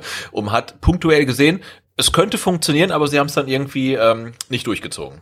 Ja, also Embolo hat es dann immer mal versucht mit äh, diversen Varianten. Was mir immer ganz gut gefallen hat, war, äh, wenn er sich äh, fallen lassen hat. Das macht er ja sowieso gern. Also von der Stürmerposition sich etwas in den Zehnerraum fallen lassen, dann halt als äh, klassischer Stall-Klatschspieler sich anzubieten. Das äh, hat mir wie gesagt ganz gut gefallen. Gerade im Zusammenspiel mit Kone und Zakaria hat das phasenweise richtig gut funktioniert.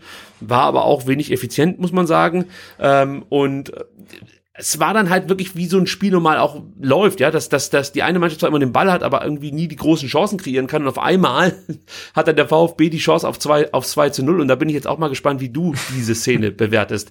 Wir reden natürlich vom berühmt-berüchtigten Kulibali-Lupfer, ja, also der, der, wird wahrscheinlich in dem ein oder anderen äh, Saisonrückblick auftauchen.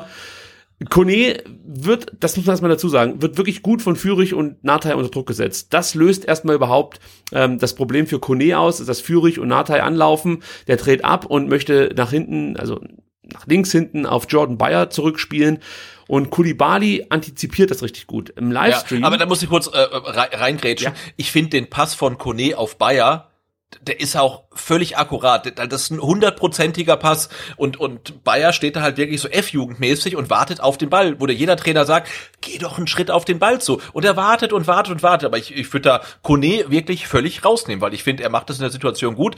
Er ist unter Druck, dreht ab, spielt den Ball zurück im richtigen Tempo, in der richtigen Richtung und Bayer steht da halt und wartet halt einfach ein bisschen Risiko ist immer dabei bei solchen Bällen, aber ich gebe dir recht, ähm, Kone trifft für mich da auch nicht die Hauptschuld. Ich würde sogar fast so weit gehen und sagen, dass Kulibadi ja eigentlich derjenige ist, der wirklich brilliert, weil er das eben ja, gut äh, erkennt, was jetzt passiert, Tempo dann auf einmal aufbringen kann und das ist ja Kulibadis Stärke, die ersten Meter. Also er ist hinten raus nicht der allerschnellste, da gibt's deutlich schnellere Spieler in der Bundesliga, aber so die ersten Meter, da ist er schon sehr, sehr gut unterwegs, antizipiert gut, fängt den Ball ab und läuft dann alleine auf Sommer zu. So, und äh, natürlich, jeder hat die Szene gesehen, er setzt zu früh äh, zum Abschluss an, ja, das sind glaube so 18 Meter oder so. Er kann wahrscheinlich noch ein, zwei, vielleicht sogar drei Schritte gehen, aber ich habe mir die Szene mehrfach angeschaut und wenn ich es richtig sehe, dann kommt halt Elvedi, muss es gewesen sein, mit äh, einem Affenzahn angerauscht und ich glaube, den sieht Tongi Kulibadi. Es ist, glaube ich, nicht äh, der Fall, dass er sich von, von Sommer irritieren lässt, sondern ich glaube, er sieht praktisch aus, der, aus dem linken Augenwinkel Elvedi anrennen und denkt sich, oh scheiße, oh scheiße, oh scheiße, der kommt da angelaufen und ähm, gerät dann so ein bisschen in Hektik und wählt dann einen merkwürdigen Abschluss. Matarazzo sagt ja, äh, das war kein Lupfer, sondern er wollte eigentlich schießen und hat halt, ja, weiß nicht, den Ball ganz merkwürdig erwischt. Ähm, ist auch scheißegal, was er vorhatte. Fakt ist, es war nicht besonders gut. Ähm, ja. Nee. Also mir, mir, mir kam es so vor wie bei, wie bei FIFA, wenn du irgendwie ganz überraschend äh, den Ball bekommst und weißt gar nicht, was du machen sollst und drückst alle Tasten gleichzeitig. also ja, ist so. ja, aber was wollte er machen? Ne? Also, äh, also du musst doch zumindestens, ich meine, du musst aus der Szene eigentlich ein Tor machen. Aber ja. das, das ist nicht mal mein Anspruch.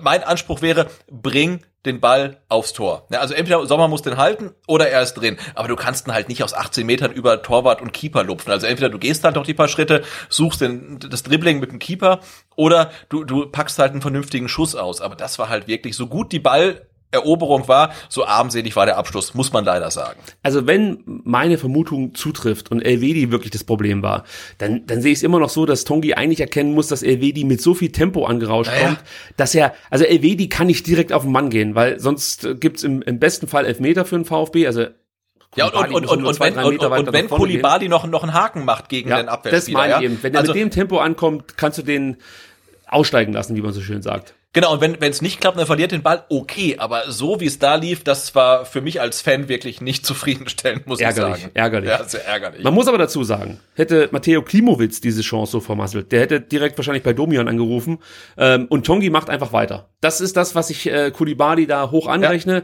Du hast nicht gemerkt, dass er danach einen Knacks hatte, sondern der hat weiter gut gearbeitet. Er hat ja, der war ohnehin sehr, sehr, sehr robust in dem Spiel, ne? Ja, absolut. Defensiv gibt's noch ein paar Baustellen, da kommen wir nachher noch drauf zu sprechen, aber im Großen und Ganzen war das ordentlich. Also er wirkte ja. lang nicht so überspielt wie, ähm, ja, ich meine so in, in, den letzten drei, vier Spielen der, der äh, Rückrunde oder mhm. äh, ich glaube, die letzten Spiele hat er ja dann gar nicht mitspielen können, weil er verletzt war. Aber äh, ich meine, bis zu diesem Leipzig-Spiel war er noch dabei. Ja, wo wir äh, äh, so diese, diese, diese, dieses Defensivbollwerk aufgebaut haben gegen die Leipziger, ja. eine Halbzeit lang 0 zu 0 halten konnten und dann das Spiel in wenigen Minuten hergegeben haben mit äh, schwachsinnigen Fehlern, muss ich mal so direkt sagen. Aber davor wirkte Kulibadi ja auch schon so ein Stück weit durch. Also da hat man das Gefühl gehabt, der braucht jetzt dringend eine ja, Pause. Ja, dann kam er zurück, da hast du auch gedacht, okay, gab es diesen Peak von Kulibali schon oder kann der sich nochmal weiterentwickeln? Und jetzt habe ich das Gefühl, okay, da geht noch was. Aber er muss natürlich dann mal diese Dinger jetzt hier machen, ganz klar. Er muss einfach torgefährlicher werden. Das ja. ist ein Riesenproblem.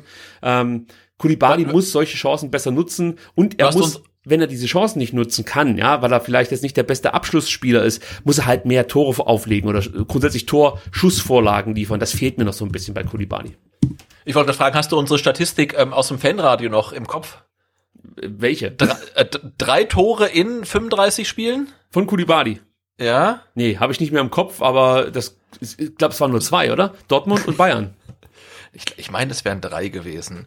Ähm, Du findest das heraus? ich finde das heraus und du machst mal weiter. Ich mache mal weiter und äh, kann dir sagen, ähm, dass die Gladbacher dann in der Schlussviertelstunde ja weiterhin sehr bemüht waren und geduldig, muss man sagen. Der VfB spielt äh, weiter ohne grobe Defensivfehler. Es gab dann noch Chancen von Hofmann, der Mafropanos anschießt. Da gab's beinahe ein Eigentor. Bretlo ist aber da. Netz hat noch mal eine Möglichkeit gehabt. Ähm, da wehrt Bretlo mit der Hand ab. Und ja, du hast es vorhin schon gesagt, den Gladbachern gelingt es irgendwie nicht so richtig, die Stuttgarter Abwehr durcheinander zu bringen es fehlt, ich habe es vorhin schon gesagt, das äh, Tempo, die Kreativität, der VfB hält die Abstände gut ein, das hat eigentlich wirklich gut gepasst. Und dann war es eben ja so ein Standard, der das 1 zu 1 einleiten sollte. Ähm, die Ecke kam von links, getreten durch Jonas Hoffmann.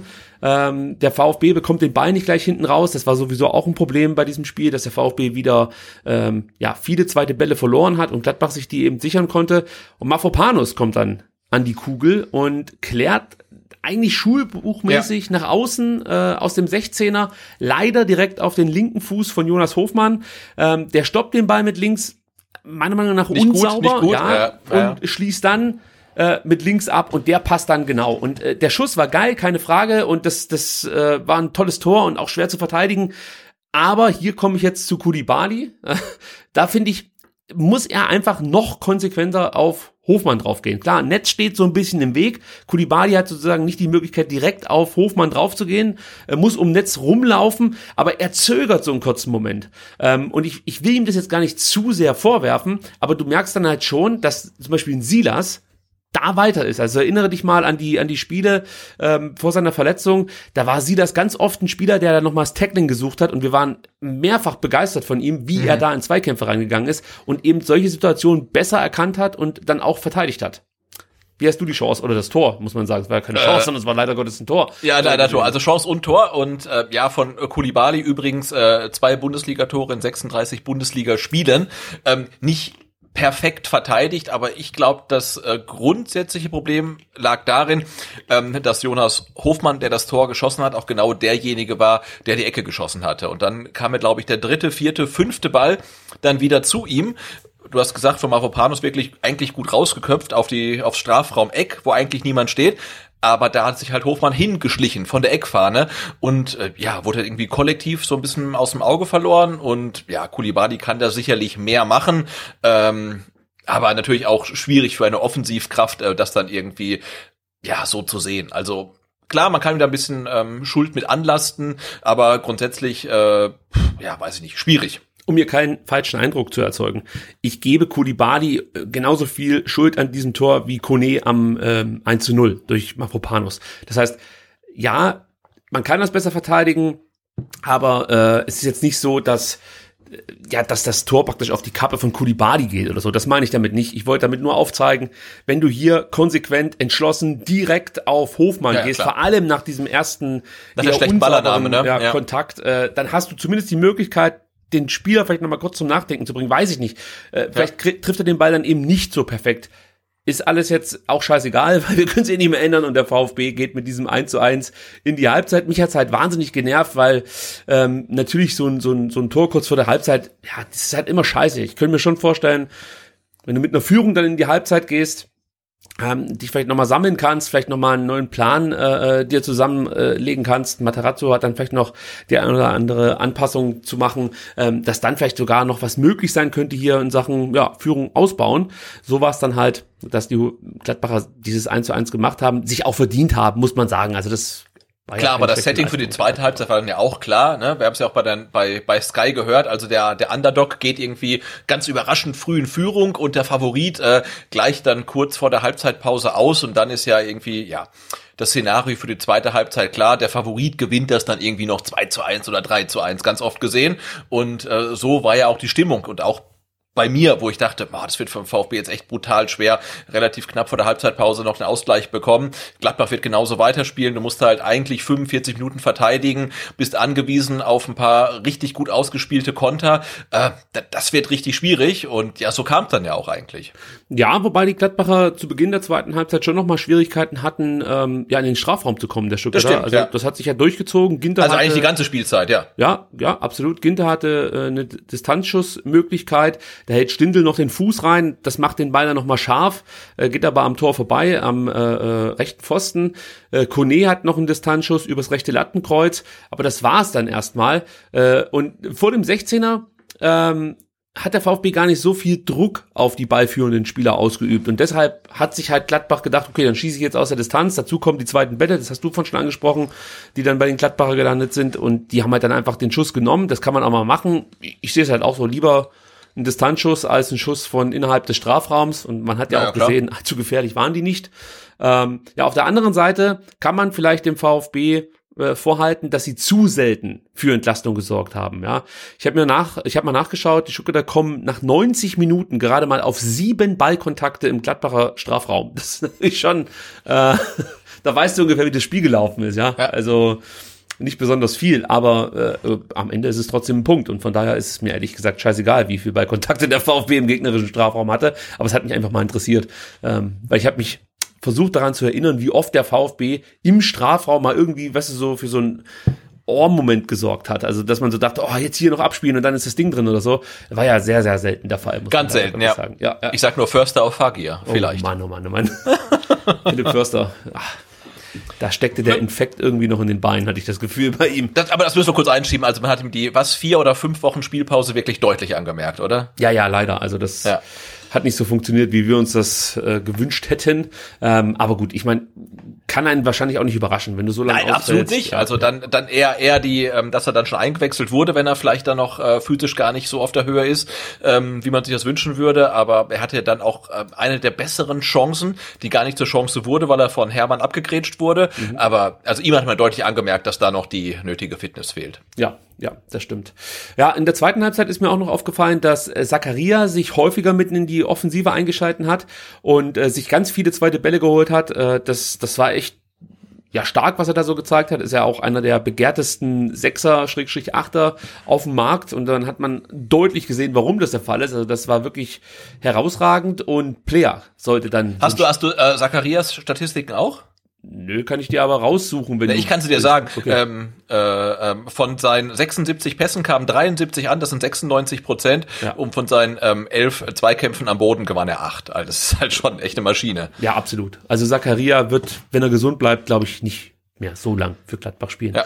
Wobei, Also das hat man auch oder? äh, für Ja. diese Sommertransferphase äh, prognostiziert. Und dann ist er doch geblieben. Also, äh, keine Ahnung, was der, was der Max Ebel da äh, für Voodoo, ja. hat. Ja, aber es scheint, es scheint äh, funktioniert zu haben bei Zakaria. Also, ja, ich, ich, ich finde diesen Spieler herausragend.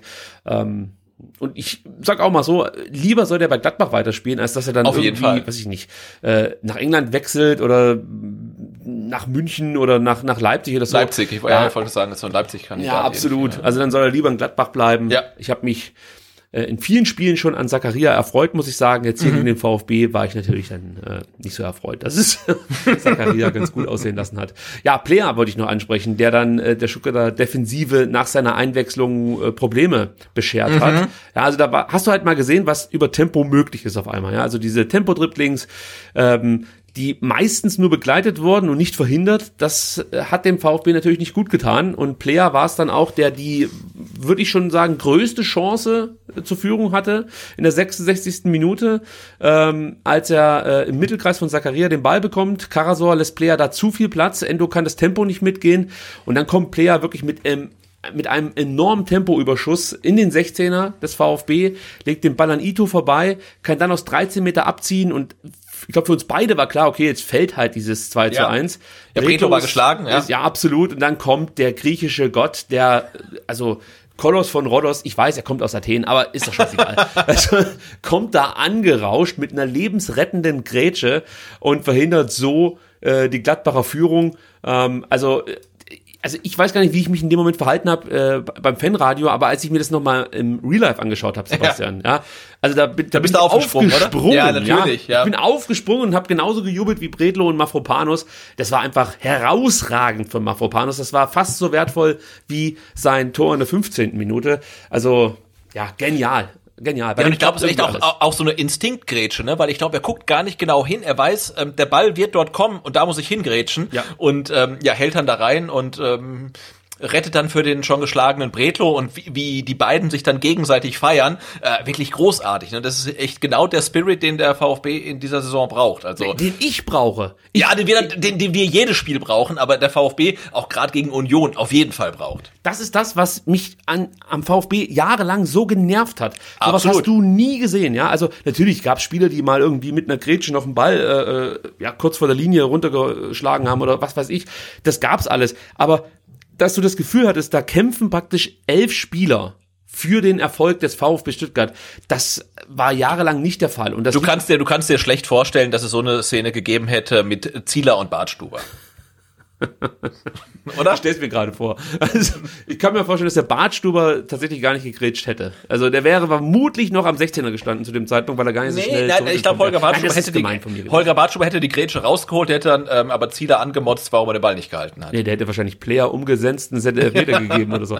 Nein, wir wollen jetzt auch gar nicht nachtreten. Nein, gegen- überhaupt nicht. Ne? Aber es, ist, es ist so schön, also wie sich die Mannschaft auf dem Platz verhält. Also es macht halt wirklich Spaß. sie senden halt ein Zeichen an äh, ans Publikum. Also sei es jetzt das Publikum, das zu Hause zuschaut oder dann im Stadion dabei ist. Ja, das, und auch an die Mitspieler, ne? Wirklich an alle. ja, genau. Das reißt dich halt mit, ja. Und wenn Ja. du halt so eine Szene verteidigst, ja, das, das rüttelt dich auch noch mal ein Stück weit wach, weil du hast schon gemerkt, der ein oder andere Spieler kommt jetzt an seine Grenzen. Ja. Also äh, das, das bringt dir halt einfach noch mal was. Und Mafropanos ist halt der Spieler, der wirklich mit Einsatz eine Menge bewegen kann. Also ähm, dass ich den geil finde, das wissen ja, glaube ich, mittlerweile fast alle. Äh, aber ich finde, er hat sich halt noch mal so extrem weiterentwickelt im Vergleich zum, zum äh, Vorjahr, ja, wo ich den auch schon toll fand. Aber jetzt hast du das Gefühl, dass er wirklich zum Führungsspieler wird. Äh, Ja. Und das kann natürlich nur gut sein, wenn du einen weiteren Führungsspieler dazu gewinnen kannst. Ja, und äh, ich, bin, ich, ich bin verliebt. Ich sag's, wie es ist. Ich bin verliebt. Ich kann es nicht von der Hand weisen. Ja. Nein, und er hat die, er hat die Qualität und vor allen Dingen hat er auch wirklich ähm, die, die Körpersprache, ne? Weil Ja. ich habe es ähm, äh, ähm, gestern auch dann bei dem SWR YouTube-Format Dein VfB gesehen. Er spricht ja nach wie vor klar Griechisch und Englisch, aber kein Deutsch. Aber allein durch seine Körpersprache äh, ja, äh, ähm, sendet er Signale zu den Fans und zu den Mitspielern. Das ist halt wirklich äh, so schön. Und äh, erinnert mich halt schon ein bisschen so an Osan Kabak. Also Ja, weißt du, ja. wenn, wenn Osan Kabak geblieben wäre, dann könnte er jetzt mal Panos sein. Ich finde, dass ähm, Mafropanos technisch vielleicht sogar noch einen Ticken besser ist als äh, Auf jeden Fall, aber jetzt von der Dynamik und Ja, von ja, der Kompromisslosigkeit, das meine ich halt. Da Ne? gebe ich und von der ähm, Offensivgefährlichkeit. Und zur, zur sprachlichen Situation muss man natürlich noch dazu sagen, für alle, die es nicht wissen, Mafropanos spricht fließend Englisch, also er kann sich da schon sehr gut verständigen mit äh, seinen Mitspielern, also das ist kein Problem.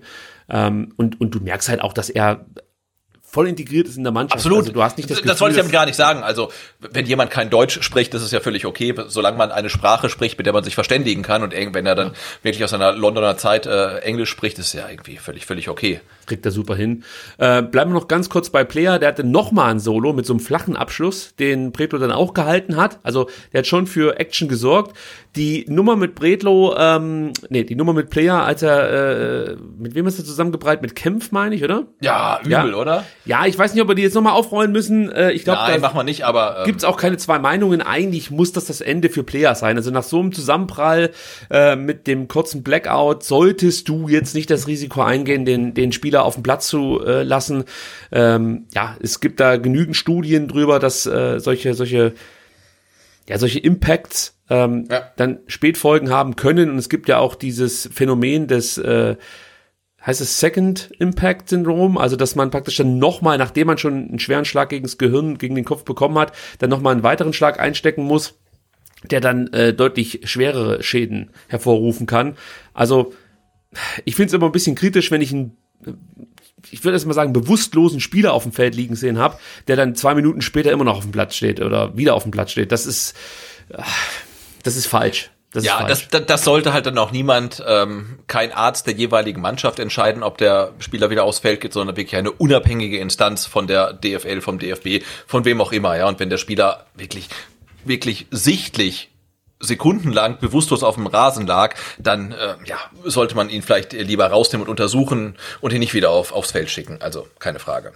Ich habe jetzt hier noch in meinen Notizen stehen, gute, also beim VfB, gute Defensivstrukturen, klare Verbesserungen im Vergleich zum Saisonauftakt. Das haben wir ja eigentlich schon zu Beginn Ja. ähm, unserer Analyse aufgegriffen. Ich wollte es hier nur noch mal anführen, weil für mich das wirklich ein Trainerthema ist. Also hier siehst du auch wieder, wie gut Matarazzo ist, dass er in der Lage ist, einfach die Strukturen wieder so ja, herzustellen, dass du dir eben nicht Sorgen machen musst bei jedem Angriff des Gegners. Ähm, also und das, das, das lag jetzt nicht daran, dass Gladbach überhaupt nichts gebacken bekommen hat. Ähm, es war eher der VfB Stuttgart, der es den Gladbachern schwer gemacht hat, äh, zu klareren Torchancen zu kommen. Ähm, ja, die letzte Viertelstunde des Spiels ähm, sollte dann uns im Fanprojekt nochmal Hoffnung, Hoffnung geben, Sebastian, weil der VfB ja, Hoffnung und Verzweiflung, ja. Ja, eher Hoffnung. Also ich, ich war einfach ja. überrascht, dass der VfB auch wieder in der Offensive stattfand ja, und. Äh, Gladbach einfach dann auch dem VfB Räume angeboten hat, die der VfB leider Gottes, ja, bis auf wenige Ausnahmen nicht so richtig nutzen konnte. Also Fürich hatte noch eine Schussmöglichkeit nach einem guten Dribbling und ja. nach einem mega Diagonalball von Kempf. Also das mhm. müsst ihr euch nochmal anschauen. Das, das, das war herausragend, ja. auch wenn der Abschluss von äh, Fürich dann äh, sehr ungefährlich war, muss man sagen. Aber äh, der, der Angriff, wie er vorgetragen war, das war schon toll. Und dann gab es eben noch diese Szene, du hast es vorhin schon gesagt, äh, Philipp Förster und Wahid Fagier, sehr unglücklich. Es wäre wahrscheinlich unverdient gewesen, wenn der VfB da noch ein Tor geschossen hätte. Aber das ist mir doch egal. Ja, Sorry. genau. Und auf der anderen Seite ist das ein Gladbacher Phänomen. Also, wir haben das ja auch schon im letzten Spiel in Gladbach gesehen, dass, dass Gladbach das Spiel eigentlich komplett kontrolliert und dann so in den letzten Minuten, in den letzten 20 Minuten komplett aus der Hand gibt und man fragt ja. sich, hä, was geht denn jetzt hier ab? Und ähnlich lief das ja diesmal auch wieder. Also man hatte ja schon das Gefühl, okay, wenn der VfB jetzt hier noch ein bisschen mehr Glück gehabt hätte, dann hätte durchaus hier das 2-1 fallen können. Ja. Und ich lehne mich weit aus dem Fenster. Ich glaube nicht, dass Gladbach nochmal zurückgekommen wäre. Ja. Nee.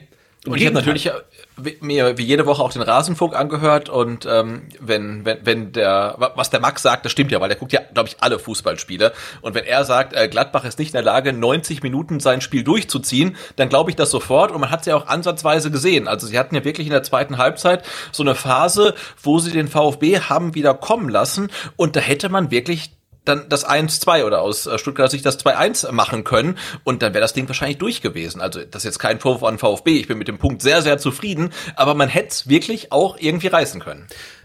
Der Max hat recht mit seiner Aussage. Ich möchte aber einschränken und sagen, es gibt nicht allzu viele Mannschaften in der Bundesliga, die es schaffen, 90 Minuten ihr Ding ja, durchzuziehen. Ja, ja. Aber ich weiß, was er meint. Also Gladbach hat halt wirklich dann so, so Phasen drin, wie eben in den letzten 15 Minuten oder äh, von der, von der 73. bis zur 89. Minute, ähm, wo du dich halt echt fragst, hey, wollt ihr euch jetzt hier echt dann ähm, diesen einen Punkt auch noch nehmen lassen? Also da bettelt ja. man fast schon drum, jetzt noch mal ein Gegentor zu kassieren.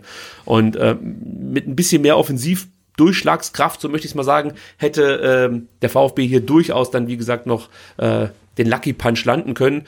Ähm, man hat es nicht geschafft. Am Ende muss der VfB sogar noch mal zittern. Es gab so einen Ginter-Freistoß nach einem Kämpffoul an Embolo, knapp ja, vor aber dem der Strafraum. War der, aber, aber, aber der war schlecht. Ja, der war nicht gut geschossen. Ähm, allerdings war aber aber aber ich, ich war das dann in VfB in früheren Zeiten hätte auch da einen Elfmeter gegen sich bekommen, weil das Foul von Kempf war ja wirklich so 30 Zentimeter von der Strafraumlinie entfernt und äh, früher wäre das drin gewesen, Elfmeter äh, verloren und so weiter ähm, und deswegen also gutes, na kein gutes Foul, aber äh, Foul, schlechter Freistoß, äh, keine Gefahr, aber ja, das war so eine Situation. Früher wäre das sicherlich ein Tor für Gladbach gewesen. Ja, auf jeden Fall ähm, hatten wir Spieler in unseren Reihen, die nicht so schnell äh, am Gegenspiel genau nicht so schnell gefault haben. Ja. ja, und dann wäre er vielleicht also der Embolo schon im Strafraum gewesen und so weiter und so fort.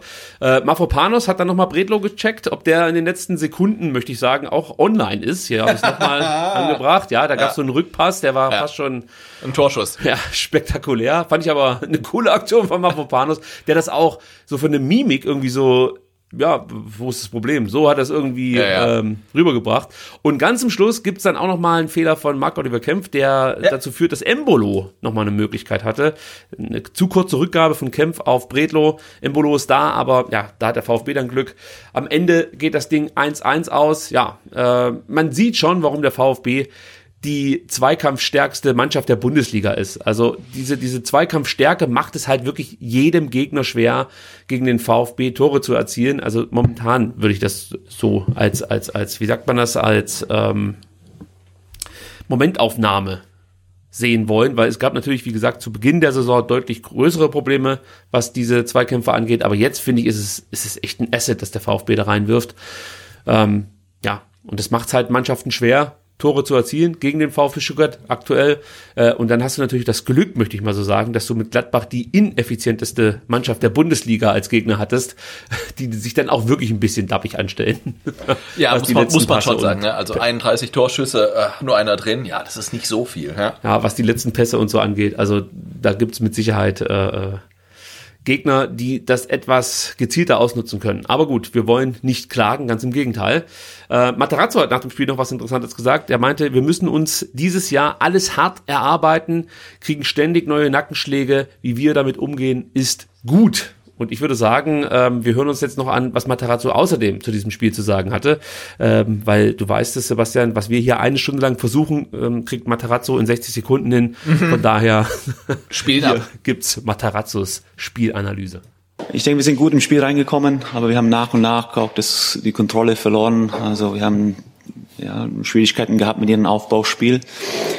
Ähm, ja, es war eine optische, aber auch statistische Überlegenheit von, von Gladbach. Wir konnten auch vieles wegverteidigen und zumindest keine hochwertige Torchancen zulassen und äh, versucht haben, auch wo wir den Ball hatten, auch selbst nach vorne zu spielen.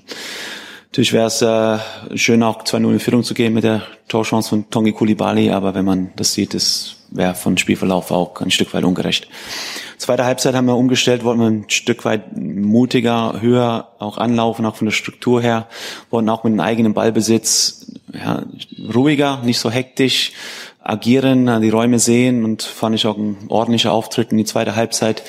Und ich glaube, unterm Strich, auch wenn es deutliche Überlegenheit, was statistisch angeht, äh, für Gladbach, denke ich, der Punkt geht, Punkt geht in Ordnung aufgrund unserer, ja, unserer Intensität und unserer Energie, die wir heute auf, auf den Platz gebracht haben.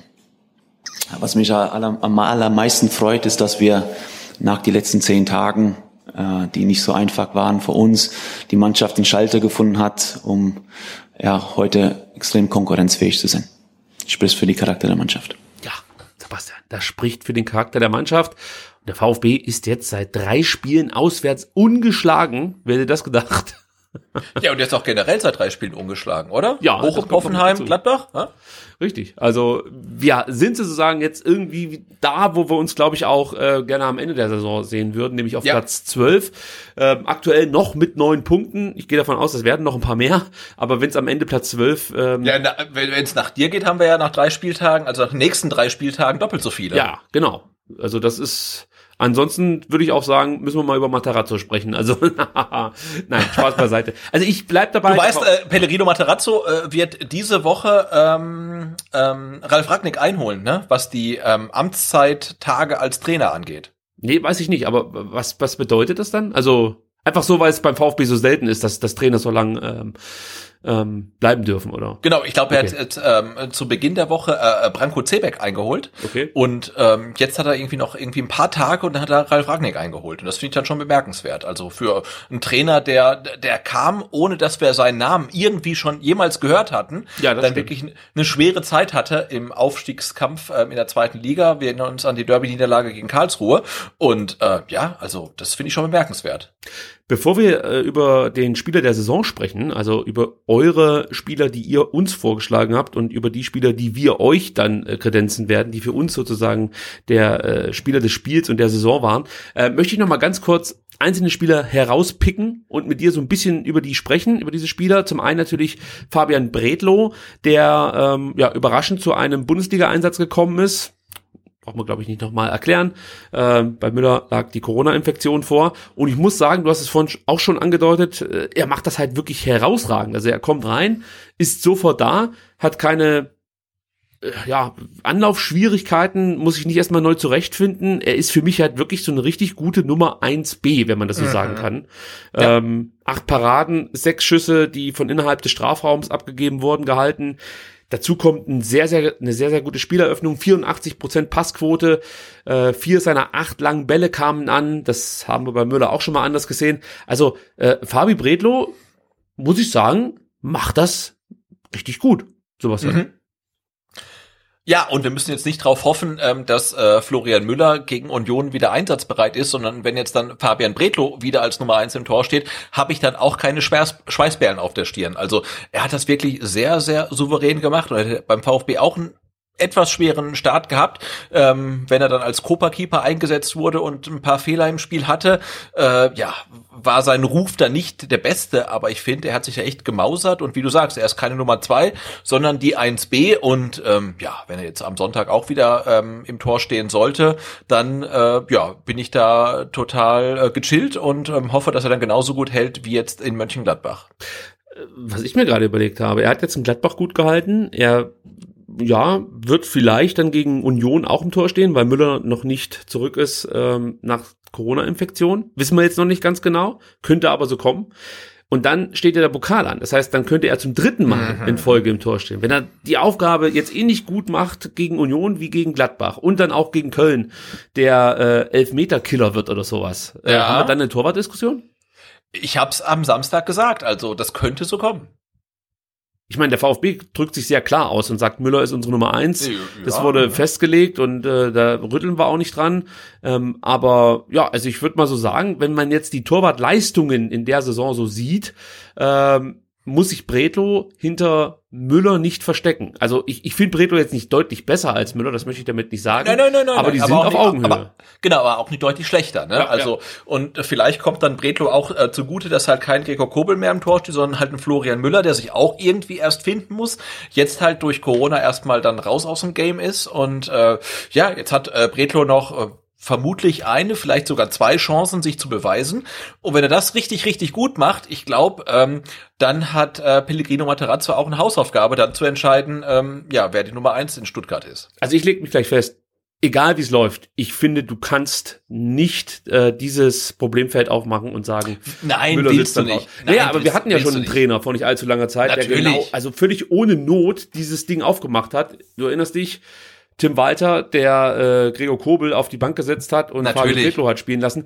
Ich finde, solche, solche Dinge brauchst du nicht also außer natürlich dein, dein eigentlicher Stammtorhüter macht ständig Fehler und du musst handeln. ständig, ja, ja. Aber wenn beide ihre Leistungen bringen und du im Vorfeld das klar abgeklärt hast, finde ich, kannst du das erstmal so laufen lassen. Ähm, ja. Ich würde dieses Problemfeld nicht unbedingt aufmachen. Also, auch wenn nee, Fabio nee. Redlo sich wahrscheinlich verdient hätte er hätte sich's verdient, aber ich würde das Problemfeld auch nicht aufmachen und ich würde dann auch, ähm, wenn jetzt Fabian Bretlo ähm, sicher gegen Union Berlin und auch im Pokal spielen sollte, äh, muss man eben, glaube ich, auch signalisieren, so gut wie du auch spielst, du bist leider nur unsere Nummer zwei. Ähm, um weißt du, dieses Konfliktfeld gar nicht erst aufzumachen. Aber wenn da natürlich Florian Müller ähm, in der Bundesliga halt dann irgendwie Schwächen zeigt, weiß man natürlich auch, okay, da ist dahinter jemand, ähm, der hat gezeigt, dass er es kann. Also das ist für den VfB und für uns, glaube ich, ein Luxusproblem. Jetzt muss ich wieder äh, ein bisschen widersprechen, weil das darfst du ja auch nicht sagen. Du darfst ihm nicht sagen, egal wie gut du spielst, du bist unsere Nummer zwei. Ja, was willst du machen? Also. Ja, dann hast du aber das Problem, dass du natürlich nicht mehr äh, äh nach dem Leistungsprinzip entscheidest.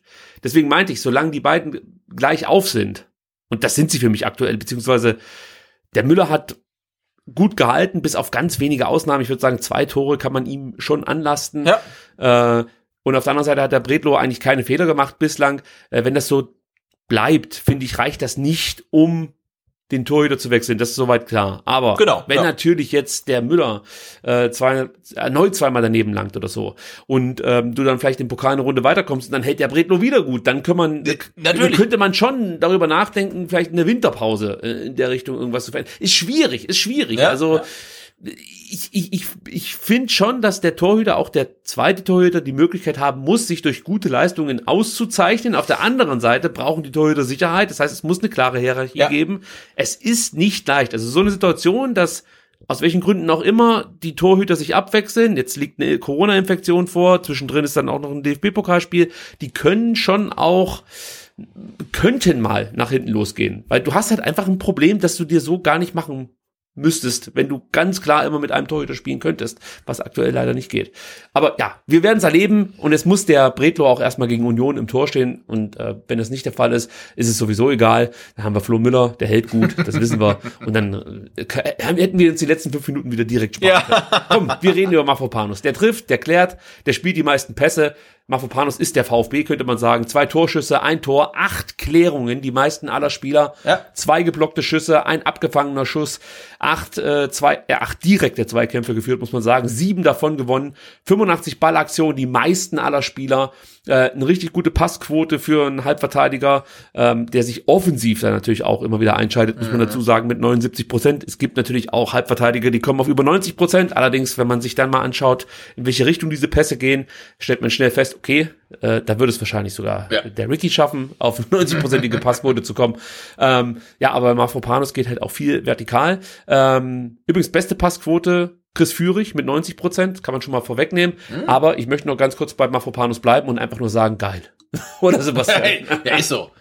Nee, das das macht halt Spaß, ihm zuzusehen. Ne? Mit so viel Intensität, äh, wie er spielt, äh, ja, mit so viel Willen, wie er spielt. Nee, einfach schön anzugucken. Dann kommen wir zu Kulibali, den möchte ich auch noch ganz kurz mit dir besprechen. Der äh, hat sich aufgerieben, meiner Meinung nach, gewann übrigens die meisten Zweikämpfe beim VfB, aber ich weiß nicht, ob ich das vorhin schon mal gesagt habe, wenn nicht, dann mache ich es jetzt, oder ich wiederhole mich, als von beiden. Ähm, ich finde, Kulibali muss sich in der Defensive dann schon auch nach, nach, nach dem Gegenspieler richten und orientieren so ein Stück weit. Also mir ist ein paar Mal aufgefallen, dass Luca Netz mehrfach eben ohne Kulibali, also ohne Gegenspieler im Stuttgarter Strafraum auftauchte. Mafropanos hatte dann auch häufiger mal Situationen, dass er praktisch zwei Gegenspieler verteidigen musste. Lars Stindl und Netz haben das immer ganz gut gemacht und äh, da lag es oft daran, dass Kulibali einfach nicht konsequent mit nach hinten arbeitet. Der bleibt dann gerne mal so, ähm, ja, fünf bis zehn Meter vorm Strafraum stehen und lässt dann seinen Gegenspieler einfach weiterlaufen. Und das macht mich kirre, muss ich sagen. Also, das ist richtig. die erste Luca Netz Chance entsteht nur, weil Kulibali nicht konsequent mitläuft. Äh, und da muss er sich verbessern. Ansonsten, der investiert wirklich viel. Ich habe es gerade eben schon gesagt, er gewann die meisten Zweikämpfe beim VfB, 18 insgesamt, hat eine Zweikampfquote von 58 Prozent, 49 Ballaktionen, gute Passquote von 84 Prozent, ähm, 21 seiner 25 Pässe kamen an, äh, zwei Torabschlüsse hat er geschafft, gut, beide gingen daneben, scheiß drauf. Äh, dann hat er das mit reingebracht, was wir ja geil finden bei ihm, nämlich seine Dribblings. Er hat die meisten Dribbling-Versuche aller Spieler unternommen, nämlich sechs, drei davon erfolgreich. Also ähm, das, das, das war keine schlechte Partie von Kulibani, aber was die Defensivarbeit angeht, ähm, da hat er noch eine Menge vor sich. Also da würde ich sagen, ist ein Massimo äh, ein Stück weiter als ein Kulibani. Ich weiß nicht, wie du es einschätzt, aber äh, so sehe ich's.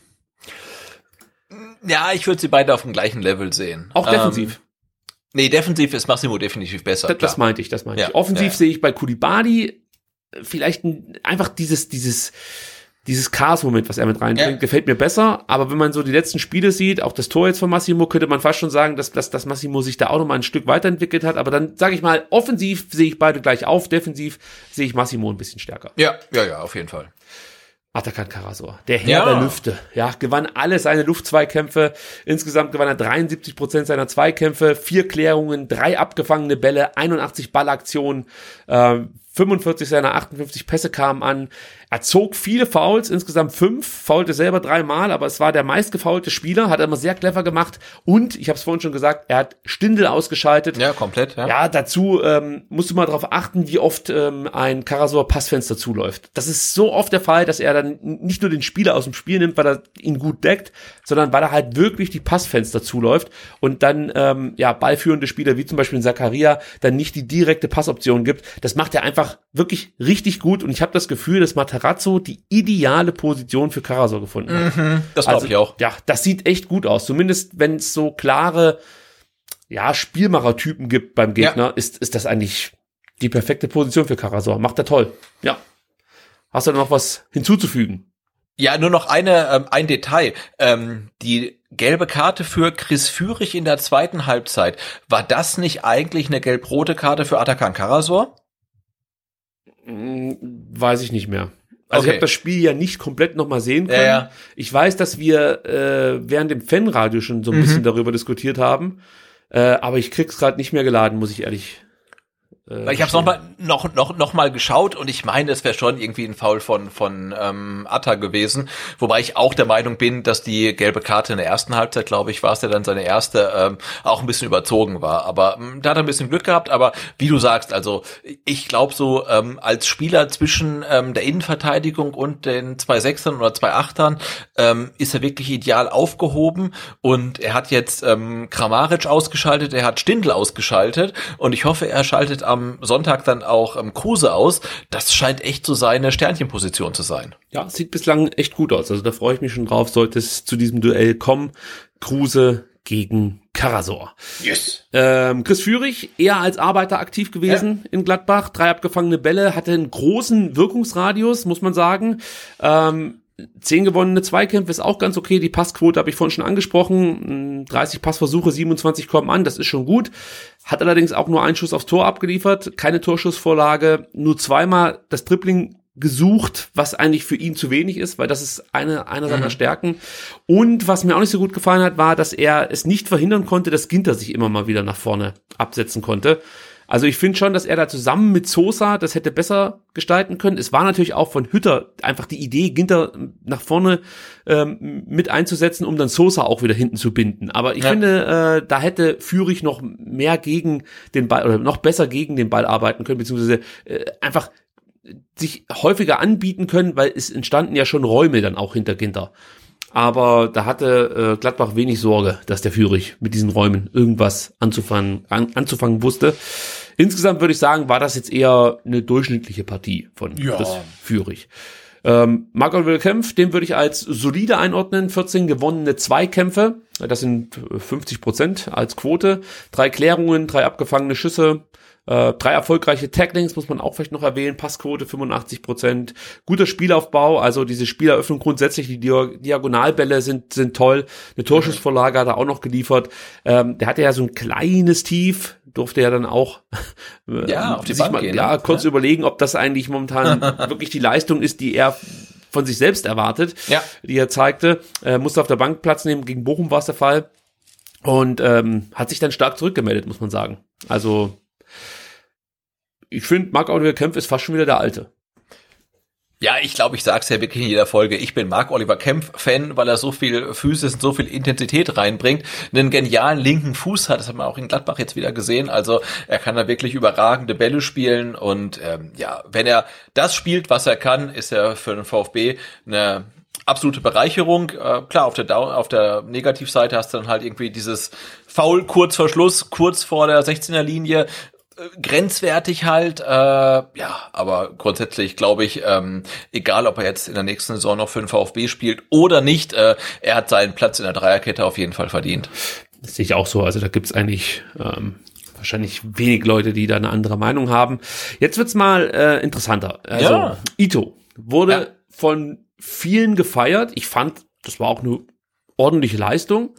Ja. Ähm, aber für mich war es auch nicht mehr. Also wenn du so schaust, Ito konnte zum Beispiel nur sieben Zweikämpfe gewinnen, nur Natai hat eine noch schlechtere Quote vorzuweisen mit sechs, zwei, sechs Zweikämpfen, die er gewinnen konnte. Und äh, Philipp Förster, der konnte nur vier gewinnen, aber der hatte natürlich auch deutlich weniger Zeit. Er kommt auf eine Zweikampfquote von 17 Prozent, was auch nicht berauschend ist. Konnte keinen Luftzweikampf gewinnen. Passquote 64 Prozent, also auch Spieleröffnung haben wir von ihm schon besser gesehen. Mhm. Er hat insgesamt 13 lange Bälle geschlagen, nur einer kam an. Also nochmal, das ist ja eigentlich äh, seine Stärke. Allerdings muss man vielleicht auch noch einräumen, es fehlte natürlich der geeignete Adressat. Also Sosa ist auf der einen Seite da nicht durchgelaufen und äh, man konnte nicht diese schönen Diagonalbälle sehen, die Ito zum Beispiel im Pokal gespielt hat. Mhm. Äh, das kann man schon so sehen, ja. Ähm, ich, ich fand es, wie gesagt, nicht schlecht. Er hat äh, auch fünf Klärungen vorzuweisen, hat zwei Schlüsse geblockt, einen Ball abgefangen, aber ähm, er wurde ja auf Twitter schon richtig abgefeiert. Da würde ich jetzt nicht mitgehen. Also ich fand ihn jetzt nicht besser als, als Kempf. Ich würde sagen, er hat seine Rolle gut ausgeführt.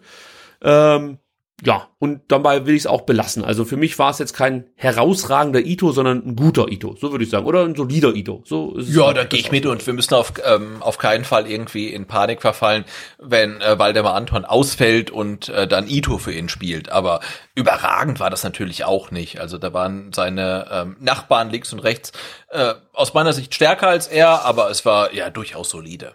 So. Und äh, dann haben wir noch Nicolas Natay. Und da kann ich schon mal sagen, Natay, sorry. Da kann ich schon Oh. mal sagen, da war ich wirklich überrascht, als ich dann äh, aufgerufen habe, den Spieler äh, des Spiels äh, ja zu nennen, wie viel Stimmen Nicolas Natay bekommen hat. Ähm, jetzt möchte ich erstmal von dir wissen, wie hast du ihn gesehen? Also wie würdest du ihn einschätzen? Weil ich kann schon mal vorwegschicken, ähm, ich, ich fand das jetzt nicht so herausragend. Also ich habe ihn Samstag äh, live im Fanradio eigentlich gar nicht wahrgenommen und dann im Real Life auch gar nicht wahrgenommen, wo ich dachte, das ist ja vielleicht auch gar kein schlechtes Zeichen, wenn du einen defensiven Mittelfeldspieler gar nicht wahrnimmst, aber wenn du dann so einen Blick auf seine ähm, Statistiken wirfst, dann ja, war das auch jetzt vielleicht nicht das ideale Startelfdebüt von ihm. Ich kann es noch nicht so richtig einordnen. Ich hätte das Spiel gern noch mal in voller Länge gesehen. Ja, also wie gesagt, ich habe jetzt nur die Eindrücke vom äh, Fanradio, was natürlich dann auch immer schwierig ist äh, mit drei Bierintus und äh, und Puls auf 190 oder so. Ähm, ich habe auch gesehen, dass er Räume gut zugelaufen hat, ähm, dass er immer gut angelaufen ist, dass, dass er gute Pässe gespielt hat mit einer guten Passschärfe, dass er immer wieder freie Räume auch erkannt hat, seine Mitspieler aber die nicht angelaufen sind.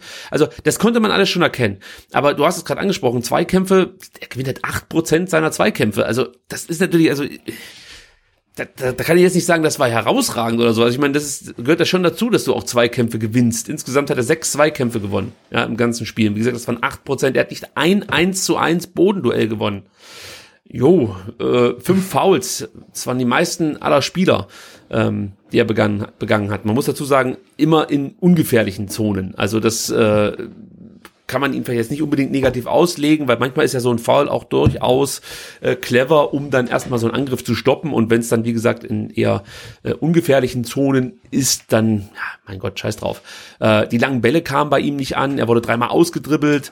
Äh, ja, also ich möchte, wie gesagt, jetzt Nate nicht schlecht reden. Der hat auch vieles gut gemacht. Aber er war für mich halt jetzt kein Top drei Spieler an diesem Spieltag. Das, deswegen hat es mich halt gewundert, dass auf Twitter so viele ähm, Nennungen kamen für ihn. Aber vielleicht haben wir es auch komplett falsch gesehen, weil wir zu viel Bier intus hatten. Also äh, Ja, das, das kann natürlich auch gut sein. ja, dann vielleicht noch äh, zwei Sätze zu Weit Fagier, der sein Debüt feiern durfte für den VfB Stuttgart, sein Pflichtspieldebüt, muss man sagen. 16 Minuten, 8 Ballaktionen, 6 Ballverluste, Passquote äh, 33 Prozent, Zweikampfquote 50 Prozent.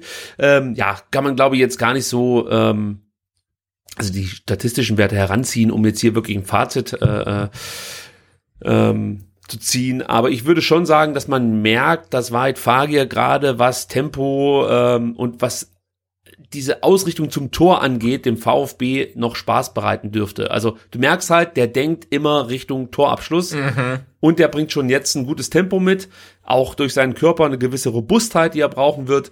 Ähm, der ist natürlich ganz am Anfang hier in Stuttgart, gar keine Frage, aber man merkt schon, dass das jetzt, also das ist kein kompletter Fehleinkauf. Das kann ich, finde ich, jetzt nach 16 Minuten schon festlegen. Das merkst Ja. du einfach. Der Und apropos. Körper, ich möchte kurz festhalten, er ist nicht dick. Ja, ich hätte das jetzt überhaupt nicht mehr erwähnt. Ja. Nein, das, das muss man erwähnen. Nach, nach, äh, nach, nach unserem Fanradio muss man erwähnen, ähm, Wahid Fagir ist nicht dick. Er ist nicht dick. Es gibt dickere. Lass uns sagen, es gibt dickere. So, äh, eins noch ganz zum Abschluss, bevor wir dann wirklich zum Spieler der Saison kommen. Es gab noch ähm, eine ja, unschöne Situation. Und zwar ähm, wurde überliefert, dass äh, ein, ein kleiner Junge im Blog, im Fanblog des VfB Stuttgart ein Schild gebastelt hat. Jetzt weiß ich gar nicht, war es im Fanblog oder war es einfach nur im Stadion irgendwo. Auf jeden Fall hat ein kleiner Junge ein Schild gebastelt, auf dem stand Tongi. Er wollte praktisch das Trikot von Tongi Kulibadi. Äh, Kuliba- Kulibadi hat das gesehen, ist mit Trikot in seine Richtung gelaufen, wollte das Trikot dann dem Jungen zuwerfen, aber angeblich habe eine Frau sich dieses Trikot dann geschnappt und wäre mit diesem Trikot von dann gezogen. Ähm, da gab es natürlich einen mega äh, Shitstorm auf Twitter dafür. Ich finde es immer schwierig, dann gleich so wirklich voll ins Met zu hauen, weil erstmal weiß ich gar nicht, wie viel stimmt von dieser Geschichte. Ich möchte jetzt niemandem unterstellen, dass hier gelogen wurde, aber ich, ich weiß halt erstmal überhaupt nicht, Ja. wie lief das genau ab. Deswegen, also da hat man schon wieder ein paar Nachrichten auf Twitter lesen können, die fand ich deutlich drüber der Frau gegenüber, weil wir wissen wirklich nicht, ob es wirklich so war, wie es jetzt da geschildert wurde. Ähm, oder ob es eben vielleicht ein Missverständnis war, nachher war es die Mutter von dem Jungen. Stell dir das mal vor. so war es wahrscheinlich nicht. Aber das ist mir eigentlich jetzt auch erstmal egal, ob ähm, irgend so ein Vollidiot, ist ja egal, wer das dann am Ende war, einem kleinen Jungen das Trikot weggeschnappt hat. Was ich geil fand, war halt, dass der VfB direkt reagiert Yes. hat. Ja, Ja. und auf Twitter gesagt hat, hey, ähm, Wer den kleinen Jungen kennt, ähm, stellt irgendwie einen Kontakt her. Wir haben hier nochmal ein Trikot mit der Nummer 7, das liegt für ihn parat. Meld dich bei uns und dann kriegst du das. Das war eigentlich die Aktion, die ich ansprechen wollte. Ja, sehr gut. Ja. Ja, weil das siehst du halt oder hast du früher beim VfB selten gesehen. Und jetzt siehst du auf einmal, der VfB nimmt praktisch wahr, was da passiert und was auf Twitter geschrieben wird und Ja. ähm, ja, kümmert sich dann auch um seine kleinen Fans an der Stelle. Und das fand ich eine coole Aktion von äh, vom VfB, die ja auch oft schon von uns kritisiert worden, gerade was ähm, das Verhalten auf Twitter so angeht. Also das fand ich, war eine tolle Aktion vom VfB. ja, auf jeden Fall, da bin ich bei dir. Und dann kommen wir jetzt zum Spieler der Saison, Sebastian. Und ich kann schon mal vorweg schicken, es wurden wieder viele Stimmen abgegeben von euch auf Twitter. 339. Also wieder sehr, sehr ordentlich. Ähm, und es war natürlich wieder nicht knapp, denn Konstantinos Mafropanos ist einfach so geil, dass man gar nicht umherkommt, ihn zu nennen. Deswegen haben 187 Menschen sich gedacht, Konstantinos Mafropanos ist mein Spieler des Spiels äh, und deshalb kriegt er von den Twitter-Usern wieder drei Punkte. Etwas spannender äh, war es dann, was Platz zwei, drei und vier angeht. Da waren mehrere Spieler in der Verlosung. Äh, Nicolas Nate, kann ich schon vorwegnehmen, der hat es auf Platz zwei geschafft, bekommt zwei Punkte von euch. Und richtig eng war es zwischen, äh, jetzt muss ich gucken, Ito, Endo und Bredlo. Genau, die liegen nämlich alle nur drei äh, Nennungen auseinander. Äh, gewonnen hat den letzten Punkt Fabi Bredlo. Oh, okay. Der kriegt von euch noch einen Punkt. Ja, und dann sind wir gefragt, Sebastian. Hast du dich schon entschieden oder soll ich mal vorbrechen? Nee, ich bin da, ähm, ich bin da total entschlossen. Also, und ich möchte nur kurz ähm, anmerken, also laut Sofascore war Nikolaus Natai der schlechteste Spieler vom VfB. Deswegen finde ich es umso schöner, dass dann unsere äh, äh, ähm, Hörer und Twitter-Leser äh, ganz anders entscheiden. Also finde ich finde ich großartig. Ähm, ich bin total entschlossen. Ich gebe ähm, zwei Punkte Mavropanos natürlich Ja.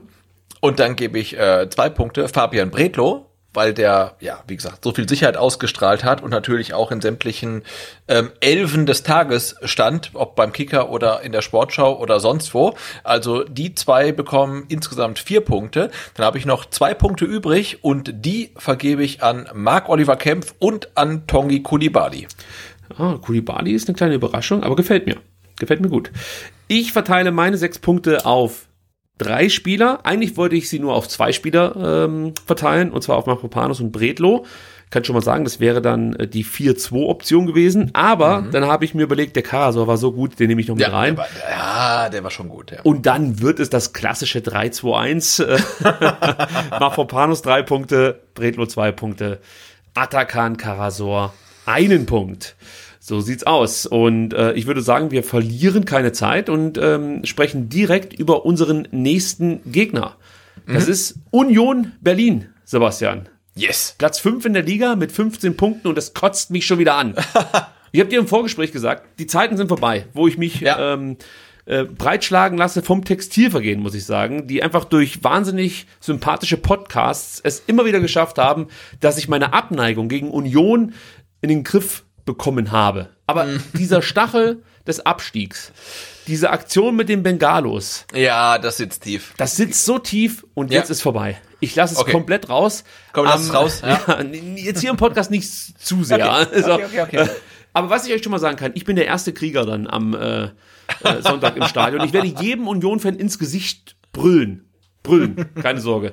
Also ich, ich werde da wirklich mitkämpfen auf, äh, auf meinem Sitzplatz. Könnte ich schon mal sagen. Ich stehe natürlich nicht. Ich sitze Natürlich. und kreische da rum wie so ein Wilder. Jetzt höre ich aber wieder auf, Sebastian. Komm. Wie findest du Union? Äh, schwierig, weil Urs Fischer so ein geiler Trainer ist und ich habe das Gefühl, egal wer bei denen spielt, ist es eigentlich ganz egal, weil also jetzt spielt auf einmal ein Rani Kidira, ja, der war bei Augsburg irgendwie auch so mittelmäßig und jetzt ist er bei Union Berlin auf einmal eine tra spielt eine tragende Rolle und ähm, also ich, ich finde das total schwierig bei Union. Egal wer da spielt, die, die Mannschaft funktioniert einfach. Das, was halt, du hast schon richtig gesagt, Urs Fischer ist ein sehr, sehr guter Trainer. Das geht mir schwer über die Lippen. Es ist halt einfach wirklich jetzt eine Rivalität zwischen Union und mir. Also leider Gottes. Aber ich versuche jetzt wieder etwas vernünftig mit diesem Thema umzugehen. Also, Urs Fischer ist ein wahnsinnig guter Trainer. Und was er schafft, ist halt so eine gewisse Defensivstruktur zu bauen, die unabhängig von einzelnen Spielern funktioniert. Ja, ja, ja. Das kann er sehr gut. Und wenn du jetzt zum Beispiel Rani Kedira ansprichst, ähm, ist, ist eigentlich das perfekte Beispiel. Also gut rausgesucht, weil. Aber ist, ist jetzt Rani Kedira eigentlich Gentner, oder? Kann man so sehen, ja, oder, Oder? Andrich. Also nimmst wie Ja. du willst. Also es geht nicht um einzelne Spieler, sondern es geht eigentlich um die Position, die sie spielen müssen. Und das scoutet dann Union auch gut, muss man sagen. Also Ja. sie suchen sich dann natürlich auch die richtigen Spieler raus, die da so hinpassen. Und wenn du jetzt Kedira in Augsburg gesehen hast, muss man ja sagen, ähm, ja, der ist ja nicht wahnsinnig rausgestochen, aber es ist halt ein wahnsinnig solider Spieler gewesen. Ja, ja, klar. Ja, äh, in, in Augsburg. Und auch ein Spieler, der immer so eine gewisse Mindestleistung abgerufen hat. Ja. Und damit passt er halt ganz gut in dieses System auch bei Union rein. Also man kann das ja schon auch mit einem Gentner vergleichen. Ja, ja, klar. Ja, der natürlich selten in einer äh, Elf des Tages gelandet ist. Hat er auch geschafft, ja, aber Ja, aber nicht es so ist oft wie andere. normalerweise Note drei bis vier. So, aber das ist ja sieht's aus. ausreichend, ja? Also im Ja, Sinne des Wortes, ja? Und äh, dann hast du halt einen guten Trainer mit ähm, äh, Urs Fischer, der es dann, wie gesagt, immer wieder schafft, äh, auch Abgänge zu kompensieren und, und den neuen Spielern verhältnismäßig schnell die Idee der Unioner sozusagen an die Hand Ja. zu geben.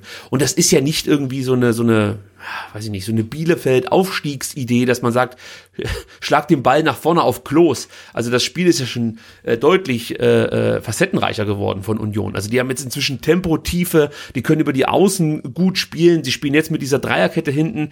Hat man sich ja auch zum Beispiel überlegt, okay, jetzt geht der Lenz ähm, als Linksverteidiger. Äh, du hast im Zentrum den Wegfall von, von Schlotterbeck. Also wie kompensieren sie das? Ja, da findet der äh, Urs Fischer halt hinten eine gute Dreierkette, Schrägstrich Fünferkette ähm, und wird sozusagen über die Außen auch nochmal gefährlich. Also das gefällt mir wirklich gut, wie Urs Fischer ähm, es immer wieder schafft, mit relativ bescheidenen Mitteln eine sehr gute Mannschaft zusammenzustellen. Also Union mit bescheidenen Mitteln ähm, Ja. versehen. Das muss man einfach mal so sagen. Und ich habe es, glaube ich, schon mal äh, hier erwähnt. Für mich ist Urs Fischer wirklich so ein, so, ein, so ein Trainer des Jahres eigentlich. Also das kann man schon so auch ein bisschen mit Christian Streich vergleichen. Man muss ihn ja nicht mögen, aber man muss ja anerkennen, dass die beide hervorragende Leistungen Ja, zeigen als absolut. Trainer.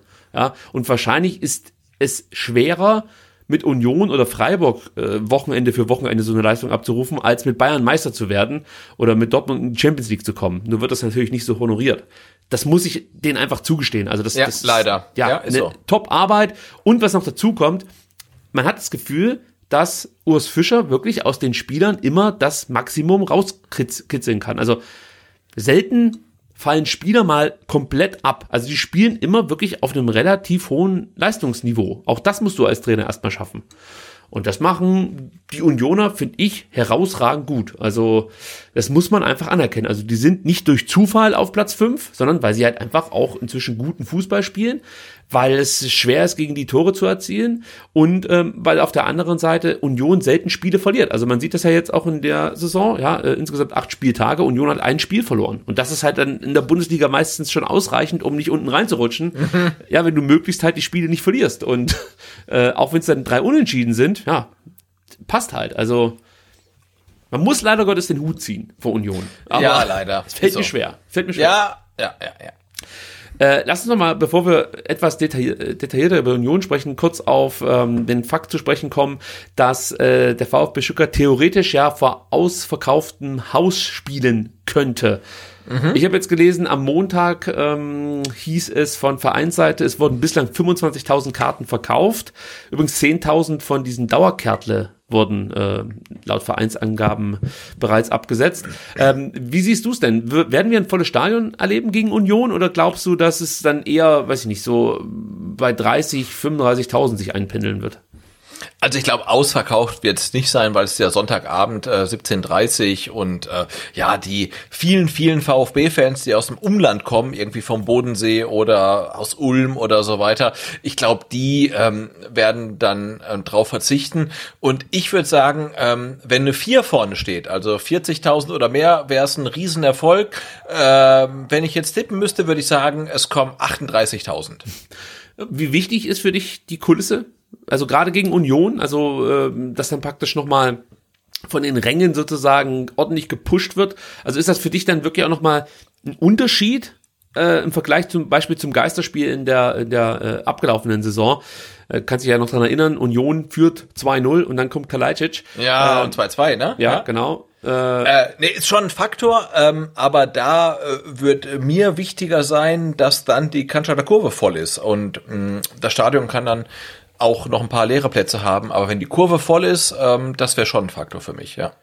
Die organisierte Fanszene kehrt ja zurück. Also das heißt, ähm, die Doppelhalter sind zurück, die Trommeln und äh, natürlich dann auch die, die organisierten Gesänge, der organisierte Support, so möchte ich es mal nennen, ist zurück. Äh, Ich, ich glaube, das macht dann schon noch mal was aus. Also allein Absolut, ja. Klar. für die Leute, die sonst dann noch im Stadion so abgammeln, um hier nochmal den Preto rauszuholen. äh, ich glaube, das macht halt dann auch was mit dir, wenn in der Kurve Gas gegeben wird, dann, dann steigst du automatisch klar. mit ein. Und ich schreie ja sowieso jeden Unioner an, also ich bin eigentlich nie Also. ruhig 90 Minuten lang. Äh, da geht's richtig ab bei mir. Ich habe mir extra äh, auf der Obertürkheimer äh, Tribüne einen Platz gesichert, um möglichst nah an den Unioner, obwohl ich gehe mal davon aus, die Unioner sind eh alle ungeimpft, die kommen gar nicht ins Stadion. Nein, das war natürlich gemein. Ja, komm, weiter. Nein, nein, komm, wir, Ja. wir, wir bleiben weiter sachlich. Ja. Ähm, ja, was wollte ich noch zur Union sagen? Also äh, zum einen, äh, ich habe es schon angesprochen, erst eine Niederlage gegen den BVB ähm, mit äh, 2 zu 4 haben sie das Spiel verloren und ich wollte eigentlich darauf zu sprechen kommen, dass ja Union in äh, der Woche jetzt auch noch äh, in Conference League spielt. Ja, Dreifachbelastung, klar. Ja, genau. Sie spielen gegen Feyenoord Rotterdam und sie spielen in Rotterdam. Und in der Geschichte der Unioner, in der Conference League Geschichte der Unioner, muss man einfach dann hier auch mal die Statistik ranziehen und sagen, nach Auswärtsspielen in der Conference League ist Union sieglos. Das müsste uns eigentlich Mut machen. Es gab erst zwei, aber gut. Ich wollte gerade sagen, wie groß, ist, wie groß ist die Evidenz? Nicht so groß, Die oder? Separate ist ein bisschen klein, Ja, das stimmt okay. schon. Es gab äh, ein 2 zu 2 gegen Hoffenheim nach einem 4 zu 0 in, oh, jetzt hoffe ich, ich spreche den Namen richtig aus, finnische Stadt, Kuopia.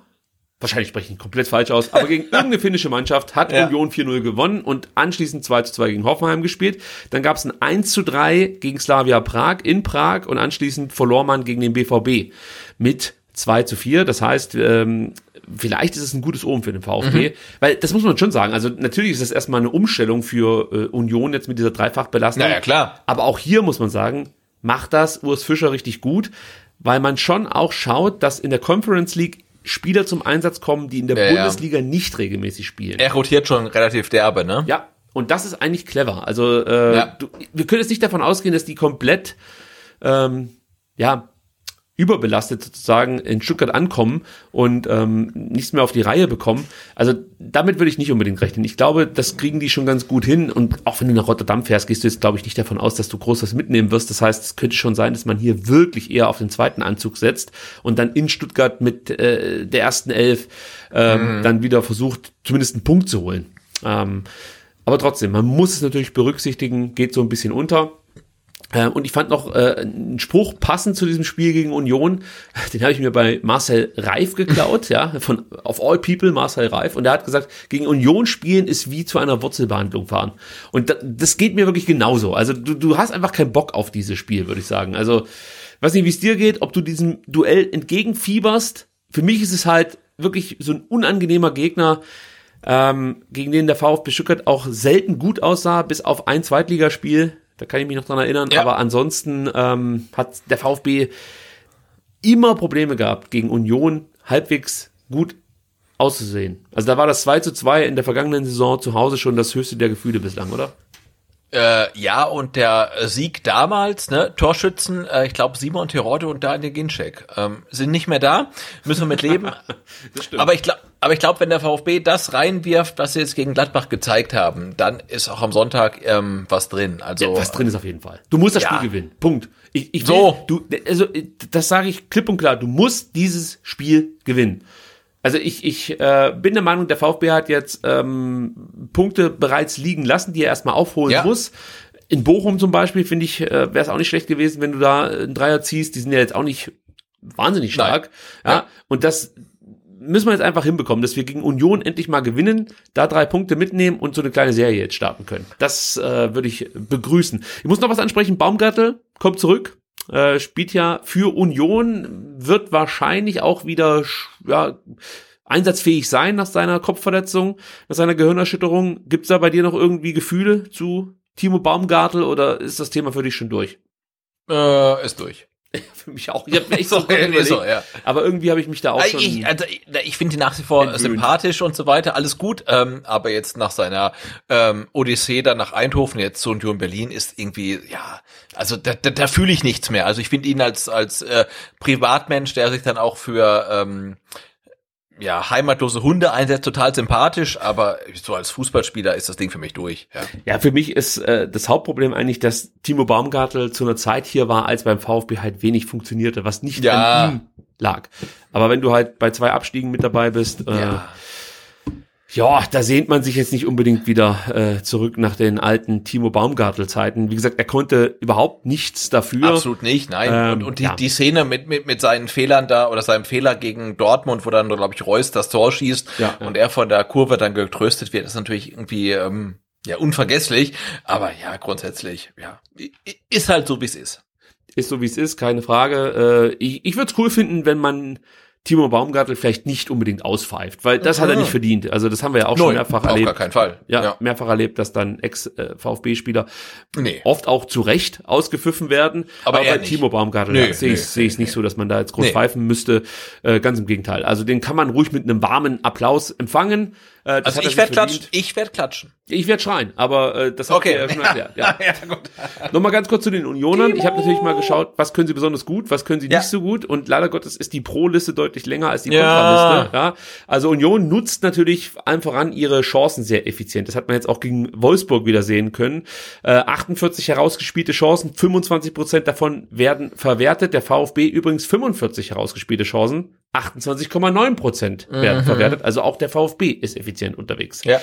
Dann ist Union stark im Umschaltspiel, also sprich im Kontern, das funktioniert gut. Die Flanken haben wir angesprochen, auch da sind sie gut. Die defensive Stabilität ist meiner Meinung nach hera herausragend. Das ist einfach eine sehr, sehr gute Struktur, wo du fast schon wahllos Spieler rausgreifen kannst und andere reinsetzen kannst und es funktioniert einfach. Also defensiv stehen sie sehr, sehr gut. Hatten gegen Wolfsburg teilweise äh, oder ja, phasenweise, so möchte ich es mal sagen, gerade am, am Anfang Probleme, äh, was die äh, defensive Stabilität angeht. Äh, ich sag auch gleich noch, warum das der Fall war. Äh, ja, aber ich würde mich nicht darauf verlassen, dass es immer so ist. Dann sind sie gut im Luftzweikampf, das heißt, ich würde jetzt hier nicht unbedingt Al reinstellen und darauf hoffen, dass der irgendwie ein Kopfballtor schießt. Ähm, und sie sind auch gar nicht so schlecht im Verteidigen von Standards. Das heißt, äh, Marc-Oliver Kempf wird wahrscheinlich nicht sein viertes Saisontor schießen. Wir sind also wieder auf Konstantinos Mafropanos angewiesen, der aus dem Spiel heraus ähm, seinen Treffer markiert. Ähm, ja, auf der Kontraseite fällt mir eigentlich nur ein, dass ähm, Union Probleme bekommt, wenn der, wenn der Gegner ein hohes Passtempo anschlägt. Also wirklich, wenn man schnell spielt, wenn man äh, oft mit Steckpässen agiert, das ist ähm, Gift für Union. Da sind sie manchmal so ein bisschen hüftsteif, möchte ich mal so sagen. Andererseits würde ich behaupten, dass die meisten äh, Mannschaften natürlich Probleme haben, wenn du schnell spielst und genau spielst. Das ist jetzt ähm, ja keine große Überraschung. So, und jetzt ist natürlich die Frage, wie kann man diese Unioner knacken? Ich habe es gerade eben schon angedeutet, du musst natürlich mit einem hohen Tempo spielen, du musst Dribblings wagen, äh, weil Union sich dann oft noch äh, nur noch über äh, Fouls zu helfen weiß. Also da kannst du dann vielleicht auch mal einen Freistoß ziehen. Klar, ich habe jetzt gesagt, bei Standards sind sie eigentlich ganz gut in Sachen Verteidigen, aber äh, ja, das heißt ja nicht, dass du nicht doch dann irgendwie ähm, aus so einem Standard vielleicht äh, eine Chance kreieren kannst. Aber diese Dribblings, das Tempo, das wird wichtig sein. Du solltest sie hoch anlaufen. Das war das übrigens, was Wolfsburg gut gemacht hat in den Mhm. ersten Minuten in Berlin. Hoch angelaufen, äh, auch mit einer gewissen Härte gespielt. Also das auch, ja, das brauchst du halt auch gegen Union. Also du kennst die Spiele, Sebastian. Äh, Union selber sehr hart unterwegs und wenn du dann Ja. nicht dagegen hältst und so ein bisschen Larifari kickst, dann wirst du halt sofort bestraft von Union. Und du hast auch das Gefühl, dass die, dass die Schiedsrichter das so ein bisschen mit einkalkulieren. Also wenn Ja. ein Chiri Union pfeift, dann lässt er ein bisschen, ist mein Gefühl, ja, bisschen mehr Ja, kann- durchgehen ja, als ja, jetzt, ja, ja, ja. wenn, mal, Das ist halt deren Spielweise, ja. Ist Genau, so, ja? das akzeptierst du dann eher. Ist, ist mein Eindruck. Kann komplett falsch liegen, gibt vielleicht auch einen statistischen Wert, der das sofort widerlegt. Aber du weißt halt, Union hat eine gewisse Härte äh, und du musst da dagegen halten. Das muss auch für die ekelhaft sein. Ähm, ja. Ja. Und natürlich Schlüsselspieler Max Kruse, den musst du aus dem Spiel nehmen. Der hatte einen ganz, ganz kurzen Durchhänger für zwei Spiele vielleicht. Danach war er wieder der Alte. Und es ist eigentlich so, wenn du Kruse nicht wirklich, also wenn du Kruse nicht in Manndeckung nimmst, wird er wird er dir große Probleme bereiten. Und da bin ich halt bei Karasor, wir haben es ja vorhin Ja, schon angesprochen, yes, der ja. eigentlich aktuell genau das macht mit seinen äh, Zehner-Gegenspielern, dass, dass er den sozusagen auf den Hacken steht und zumindest in den gefährlichen Zonen ähm, verhindert, dass diese Spieler ähm, großen Einfluss aufs Spiel nehmen können. Und das musst du natürlich schaffen mit einem Max Mhm. Kruse. Ja, also so kannst du meiner Meinung nach Union knacken. Ähm, wenn du nichts mehr hinzuzufügen hast, können wir vielleicht noch mal ganz kurz schauen, wie Union wahrscheinlich gegen den VfB spielen wird. Ja, gerne. Ähm, klar, Lute ist mittlerweile im Tor, da äh, hat sich auch nicht viel verändert im Vergleich zum äh, letzten Jahr. Äh, dann hast du vorne Aboni, der richtig gut drauf ist, kommen wir auch noch gleich nochmal ausführlicher drauf zu sprechen. Max Kruse habe ich angesprochen. Und dann bin ich mal gespannt, wie sie es halt im Mittelfeld spielen. Also Kedira und äh, Grisha Brömmel, die kennen wir beide, die werden auch diesmal wieder auflaufen. Ähm, und dann hast du noch Gieselmann, der meistens über links kommt. Und inzwischen hast du auch ähm, in ähm, Riasson, der mhm. über die rechte Seite kommt und, und Christian Trimmel abgelöst hat. Christopher Trimmel heißt der, gell? Mhm. Nicht Christian, Christopher Trimmel abgelöst hat. Also Trimmel, den kennen wir ja auch noch, gute Standards, gute Flanken. Der ist so ein bisschen rausrotiert, würde ich mal sagen. Und Riasson hat es geschafft, sich diesen Platz äh, zu erobern. Ähm, ja, also das ist eine kleine Überraschung gewesen, aber Riasson ist auch ein guter Spieler, gefällt mir ganz gut. Und dann hast du noch ähm, die Option im Zentrum mit Haraguchi oder mit Öztunadi zu spielen. Ich weiß jetzt nicht genau, ob Haraguchi äh, verletzt ist. Ich meine, der hat jetzt gegen Wolfsburg nicht von Beginn an gespielt. Doch hat er. Also dann scheint er nicht verletzt zu sein. ja.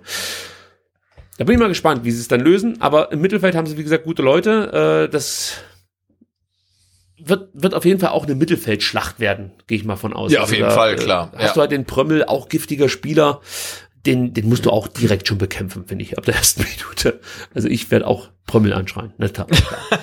Ja, aber dass der VfB ähm, die zweikampfstärkste Mannschaft ähm, der Liga ist aktuell, das macht mir dann doch Hoffnung, ähm, dass man diese Mittelfeldschlacht für sich entscheiden kann. ja, am, am Sonntag will ich die zweikampfhärteste Mannschaft sein. Yes. So. Friedrich äh, ist dann ähm, in der Dreierkette der Chef, wenn man das so möchte, Knoche der rechte Halbverteidiger und äh, Jeckel der linke Halbverteidiger. Verteidiger. Timo Baumgartel hat es auch gespielt. Ähm, ja, hat sich ja dann verletzt, Kopfverletzung, ihr habt es alle mitbekommen. Äh, ich ich gehe nicht davon aus, dass er in Stuttgart von Beginn an spielen wird. Ähm, ja, aber wer weiß, was sich Urs Fischer denkt.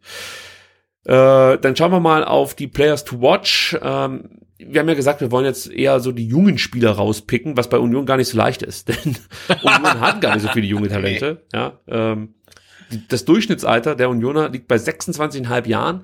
Die Startelf liegt immer so um die 29 Jahre. Also das ist schon wirklich eine alte Truppe. Ja, Alterna Mannschaft, Äh, aber ja. Trotzdem so. eine gute. Ähm, Taiwo Avoni, habe ich gerade eben angesprochen, 24 Jahre alt, Stürmer, kam jetzt im Sommer nach einer einjährigen Leihe äh, von Liverpool zu Union. Also der war letztes Jahr schon bei Union, allerdings geliehen, jetzt für 6,5 Millionen verpflichtet worden. Auch da muss man mal ganz kurz vielleicht innehalten und sich überlegen, okay, Union, 6,5 Millionen, das ist für die natürlich schon ein Megatransfer eigentlich. Mhm. Äh, aber Avoni zahlt zurück, sechs Tore in acht Bundesligaspielen, dazu noch ein Tor in der Conference League. In der abgelaufenen Saison hat er fünf Tore und drei Vorlagen ähm, erzielen können in 21 Spielen. Äh, fiel allerdings länger mit einem Muskelbündelriss aus. Ja, ein sehr dribbelstarker, schneller Spieler, äh, der auch gut gegen den Ball inzwischen arbeitet. Das hat ihm Urs Fischer, glaube ich, beigebracht, weil da hat er ja zunächst Probleme mit, aber ja, Mhm. sehr, sehr interessanter Stürmer, der genau ins System, möchte ich fast schon sagen, von Urs Fischer passt. Und wenn man sich überlegt, da fand halt dann auch eine Evolution statt. Erinnere dich an Anderson, der sonst davon noch rumgeturnt ist. Lange Ja, ja, Welle, klar. Anderson, Tor. Ja. Das hat sich halt schon ein Stück weit geändert, muss man sagen. Also Avoni ist halt ein ganz anderer Stürmertyp. Äh, dann Paul Jeckel, den habe ich vorhin schon angesprochen, 23 Jahre alt, Innenverteidiger, der linke Halbverteidiger, ersetzt eigentlich Nico Schlotterbeck, äh, der zurück nach Freiburg musste und äh, ja, Timo Baumgartel, wie gesagt, hat auf der Position auch schon gespielt, ist dann durch diese Gehirnerschütterung aus der Mannschaft ähm, rotiert, möchte ich mal sagen. Ja, und Jeckel kam im Sommer ablösefrei aus Fürth und ähm, ja, er fängt halt viele Bälle ab, hat eine gute Spieleröffnung, geht so vom, vom Typ in Richtung Marc-Oliver Kempf, ähm, also auch ein sehr solider Innenverteidiger, der den Fürtern extrem fehlt. Also gute Verpflichtung meiner Meinung nach. Ja, und dann habe ich vorhin schon angesprochen, Julian Riasson, 23 Jahre alt, rechter Flügelverteidiger, der konnte Christopher Trimmel verdrängen, auch das haben wir schon angesprochen. Ja, Trimmel und Riasson, die rotieren immer so ein Stück weit, also es könnte sein, dass der Trimmel jetzt gegen Feyenoord spielt und Riasson dann in Stuttgart, kann aber auch andersrum kommen. Ich gehe davon aus, dass Riasson gegen den VfB auflaufen wird. Er ist technisch gut, er ist schnell, trippelstark, spielt gute lange Bälle, äh, gute diagonale Verlagerungen und kann auch hervorragend flanken. Ähm, ja, also Riasson Riasons Entwicklung finde ich wirklich herausragend, muss ich sagen. Ich habe ehrlich gesagt nicht mehr damit gerechnet, dass der noch eine große Rolle bei Union spielen kann. Vorausgesetzt natürlich, ähm, oder ich dachte, wenn sich natürlich ein Spieler verletzt oder dergleichen, dann ist er natürlich schon eine Option, aber ich, ich hätte jetzt nicht gedacht, dass wenn Trimmel fit ist, er ähm, im Trimmel verdrängen kann. Damit habe ich nicht gerechnet. Deswegen die Entwicklung von Riasson bemerkenswert. Ja, und das war's dann eigentlich auch schon. Dann kommen wir zur Startelf des VfB Stuttgart und da müssen wir natürlich erstmal schauen, wer zur Verfügung steht, Sebastian. Mhm. Also Mosanko, Sascha Kalajdzic, Enzo Mio, äh, Silas und Lilian Egloff sind definitiv raus. Bei Waldemar Anton und Erik Tommy würde es mich überraschen, wenn ähm, die direkt vom Corona-Bett, sage ich jetzt mal, in der Stadtelf landen könnten. Bei Müller Massimo und auch bei Mangala ganz klar habe ich schon Hoffnung, dass ja, das stimmt, ja. die zur Option werden könnten. Also mhm. Also bei Massimo hört man, dass er wohl auch leichte Symptome haben soll, aber der positive Test liegt ja dann jetzt auch bei zwei Wochen zurück. Das heißt, ja. normal müssten alle von mir jetzt genannten ähm, die Möglichkeit haben, sich ähm, mit einem negativen Test wieder aus der Isolation rauszutesten.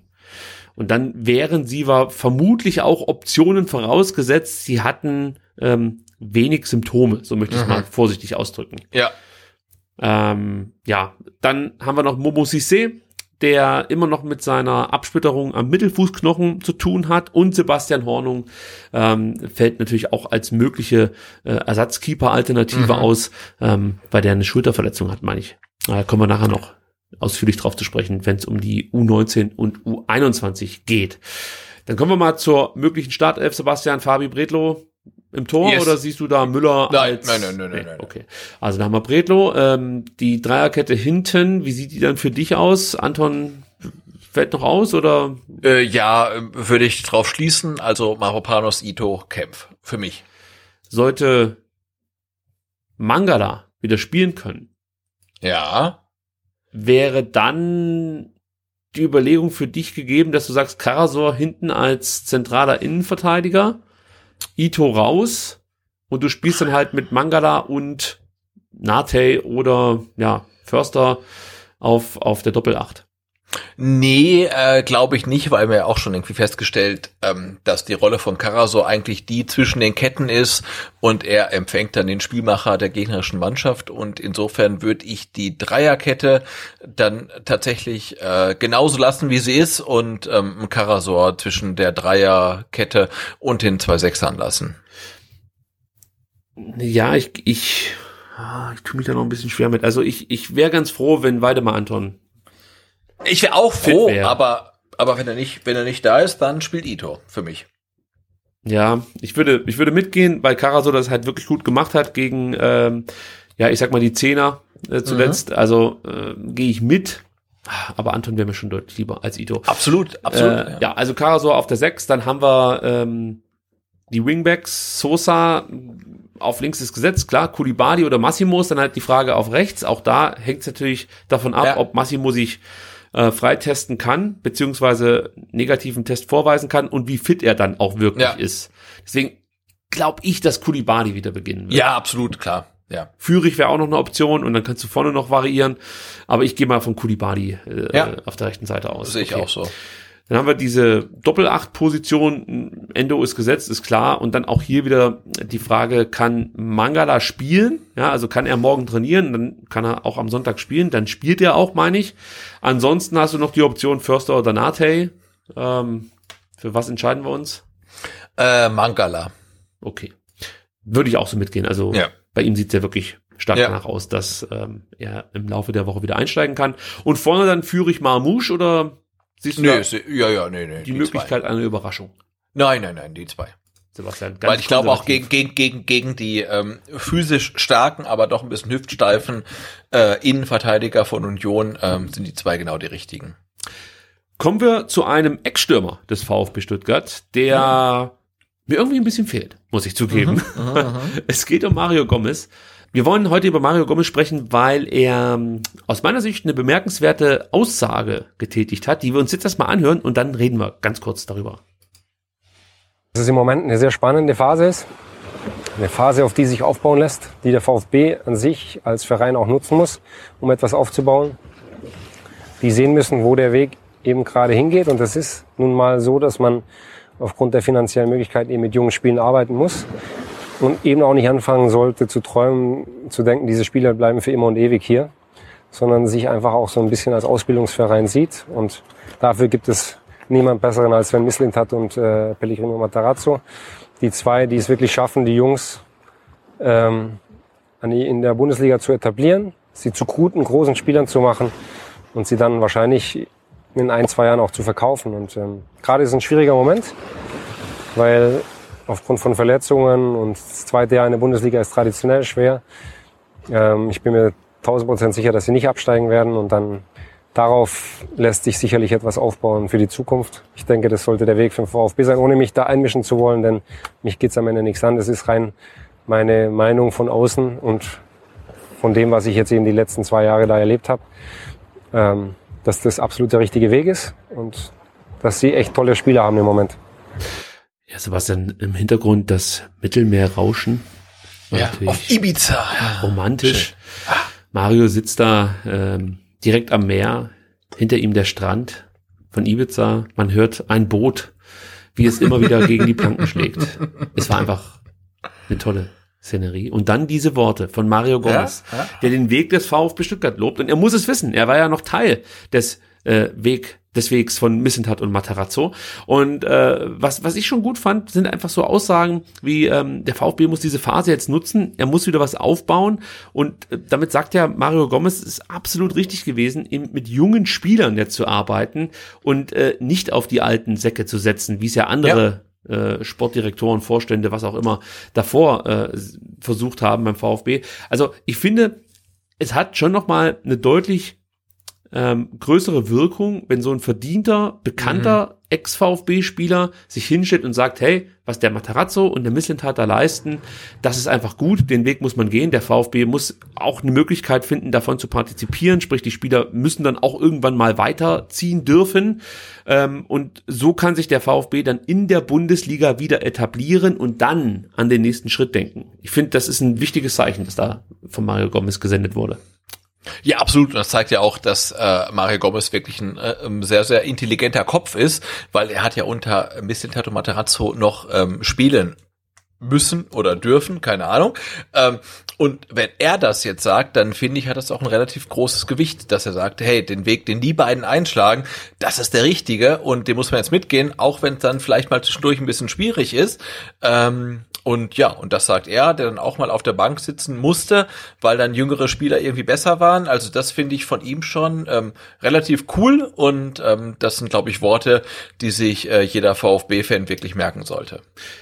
Ich musste nur einmal ganz kurz äh, erschreckt zurückspulen, als er sagte, ich bin mir zu 1000 Prozent sicher, dass der VfB nicht absteigen wird. Das habe ich schon mal gehört, oder? genau. Und danach ist der VfB abgestiegen. Ja, natürlich. Hätte er nicht sagen können zu 95 Prozent ja, oder so. Ja, ja. ja, aber äh, ich, ja. ich gehe ja da komplett mit. Also ich, ja. ich sehe auch keine große Gefahr, dass der VfB absteigen wird. Ähm, man muss natürlich immer vorsichtig sein mit so Aussagen, ganz klar, aber ähm, ich bin da ganz bei Mario Gomez. Also eigentlich ja. sollte der VfB das dieses Mal nicht verkacken. Dafür sind die Gegner zu schlecht. Ja. Oder zumindest sind genügend Vereine schlechter als der VfB, also genau. personell genau. aufgestellt, aber auch was ähm, Trainer, was äh, Führungspersonal angeht. Also es sieht ganz gut aus für den VfB Stuttgart, dass ja. man die Klasse halten kann. Und nur das ist das Ziel, muss man nochmal dazu sagen. Ja, absolut. Ja. Aber wie gesagt, ich habe mich gefreut, dass sich Mario Gomez nochmal gemeldet hat und den Weg des VfB kommentiert hat.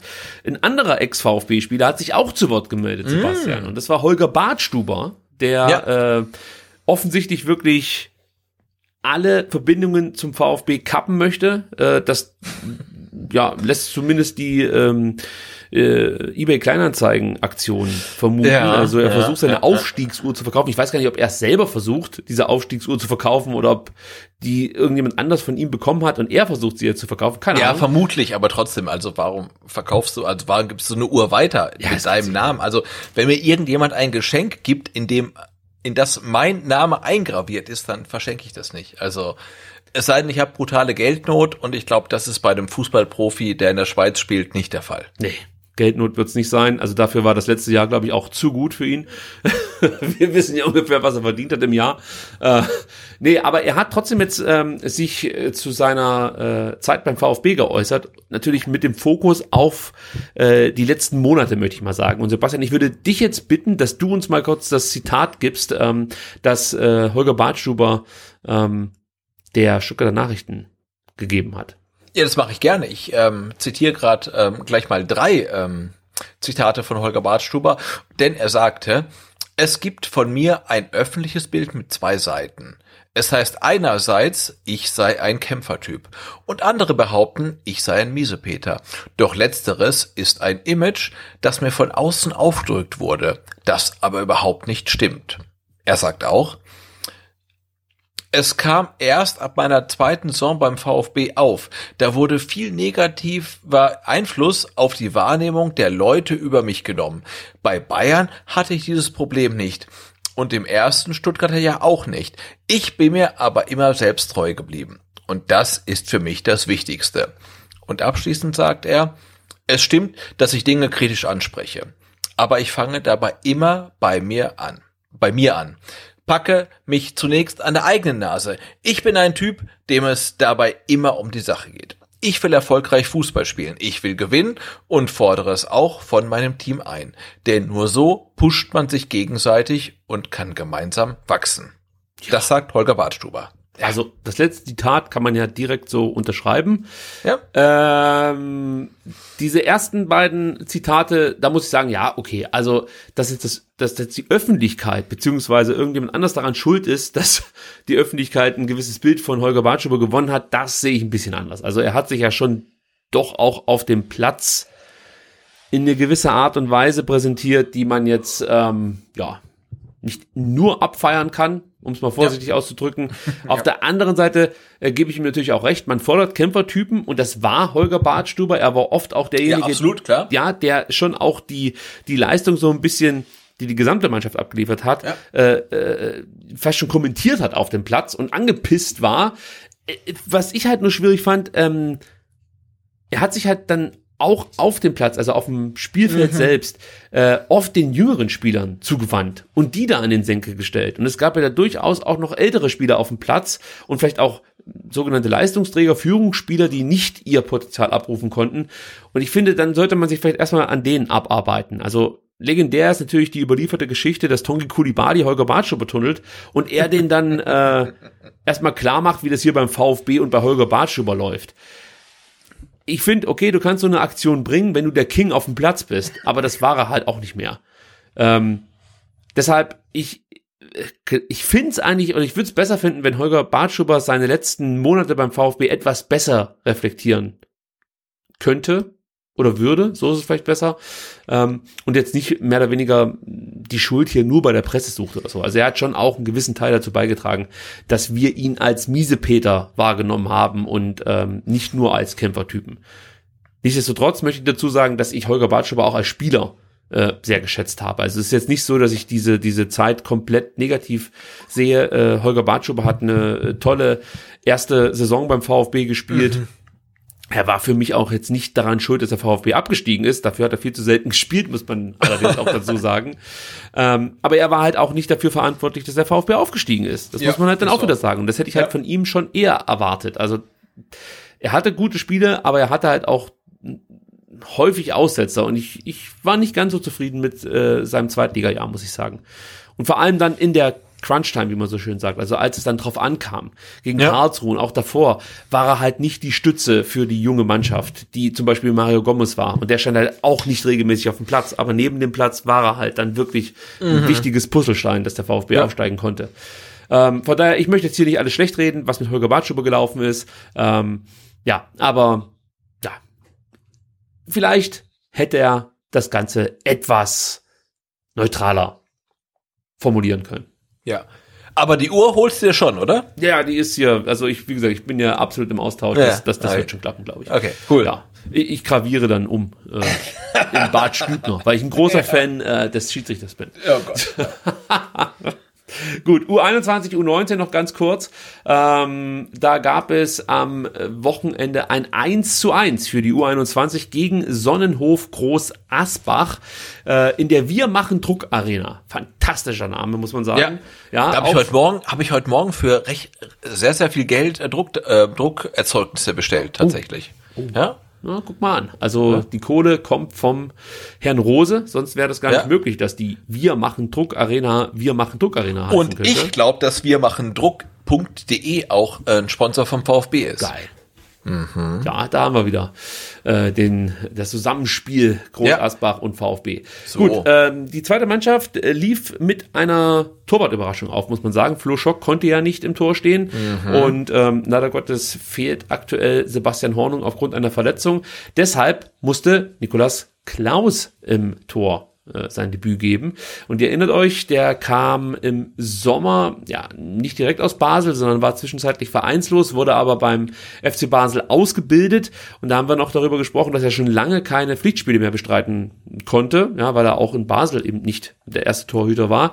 Jetzt hat er ähm, ja, sein Pflichtspieldebüt für die U21 gegeben, hat es so weit mir überliefert wurde, auch ganz okay gemacht. Hat ein Tor bekommen von David Hummel. Allerdings muss man dazu sagen, das war alles äh, ja, sehr unglücklich, weil der VfB 2 eigentlich die bessere Mannschaft war und niemals in Rückstand geraten darf. Es war einfach wirklich ein unglücklicher Spielverlauf. Gut, dass es äh, dann noch den Herrn Alu Kohl gab, mhm. der äh, zur Halbzeit eingewechselt wurde und dann direkt, ich glaube nach wenigen Sekunden, ja, ja. nach äh, Anpfiff der zweiten Halbzeit, ähm, das 1 zu 1 machen konnte. Dabei blieb es dann aber auch, viel mehr war nicht möglich, Sebastian. Das ist jetzt das vierte Spiel in Folge äh, ohne Sieg für die U21 und so langsam mache ich mir Gedanken, ob es vielleicht diesen STR-Fluch gibt. also ja, muss man festhalten. Diese ja, Sieglos-Serie äh, ging los mit dem Spiel gegen Aalen. Da waren mhm. wir zum ersten Mal äh, mit dabei und haben für Leaks ähm, ja das Spiel so ein Stück weit begleitet und danach ging nichts mehr für die U21. Und ich bin der Meinung, es gibt jetzt nur eine Möglichkeit, diesen Fluch ähm, zu lösen. Und wir müssen einfach nochmal für Leaks ein Spiel des VfB Stuttgart begleiten. Und das werden wir am ja. Dienstag. Ja. ja. Und zwar am 26.10., also nächste Woche, sind wir wieder im Gazi-Stadion und werden mhm. ähm, äh, ja, die U21 unterstützen.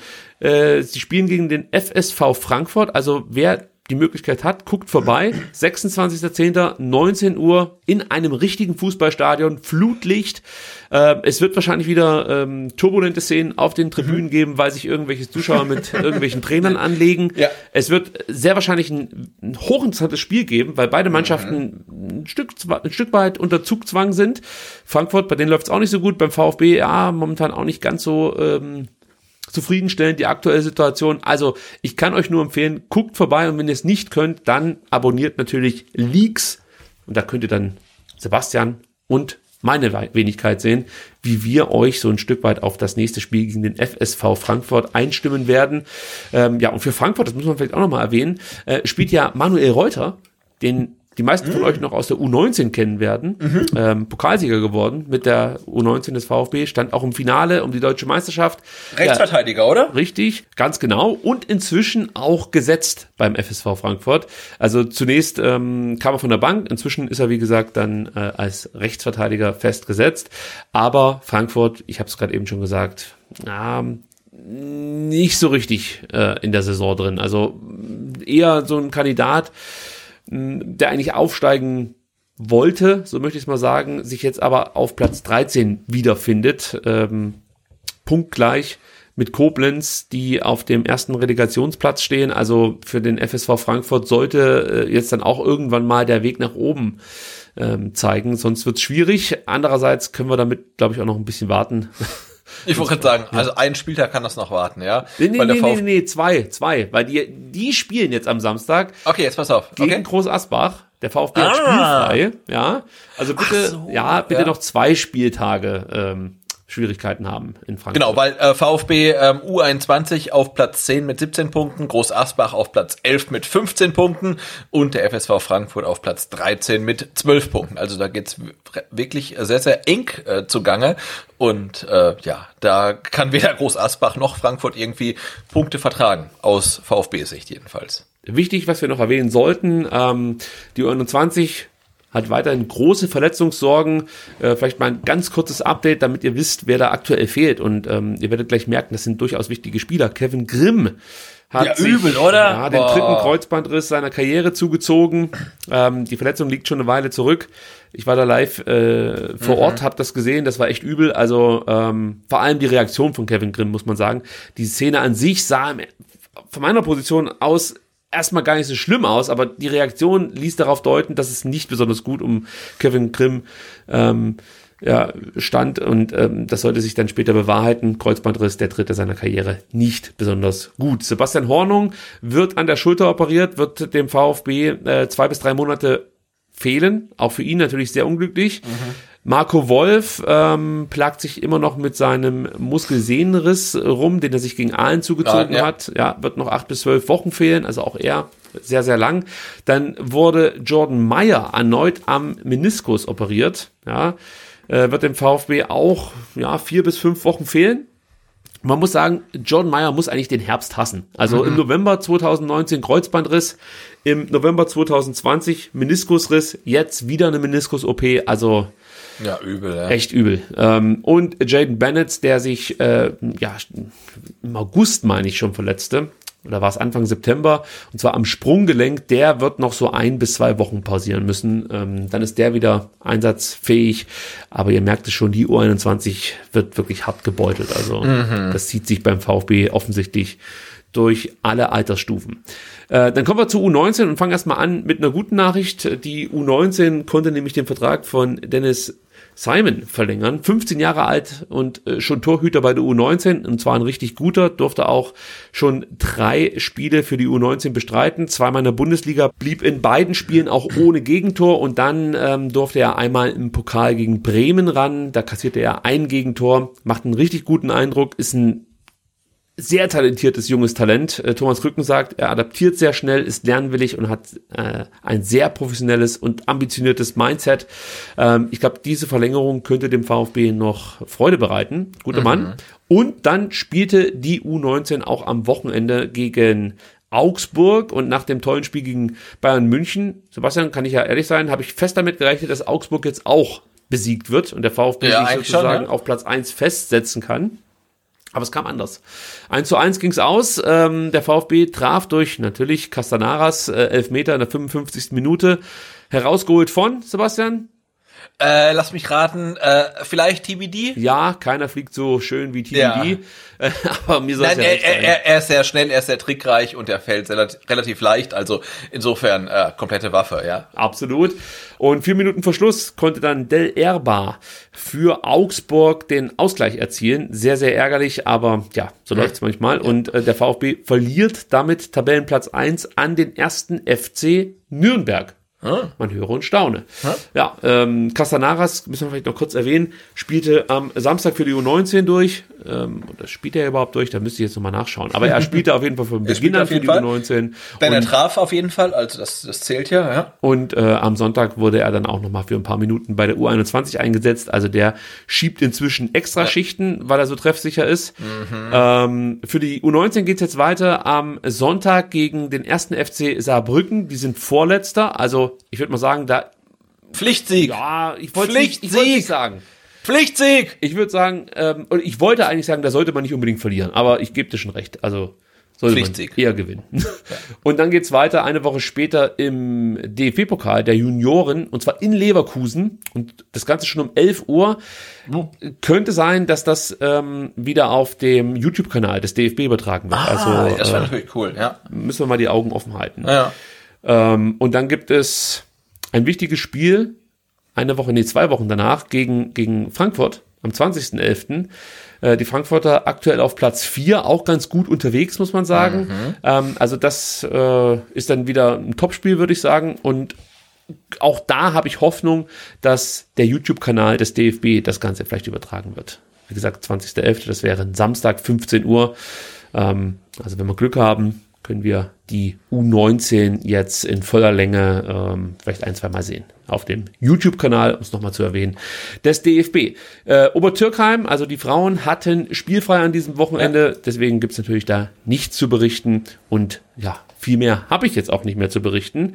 Das war's. Die 182. Ausgabe ist im Kasten, Sebastian, und wir werden mhm. mal schauen, wie wir nächste Woche aufnehmen. Ja, es wird wild, ne? Oder ja. wild, wie die jungen Leute sagen. Ja, es wird crazy. Ja. Crazy. Oder ist das schon wieder out?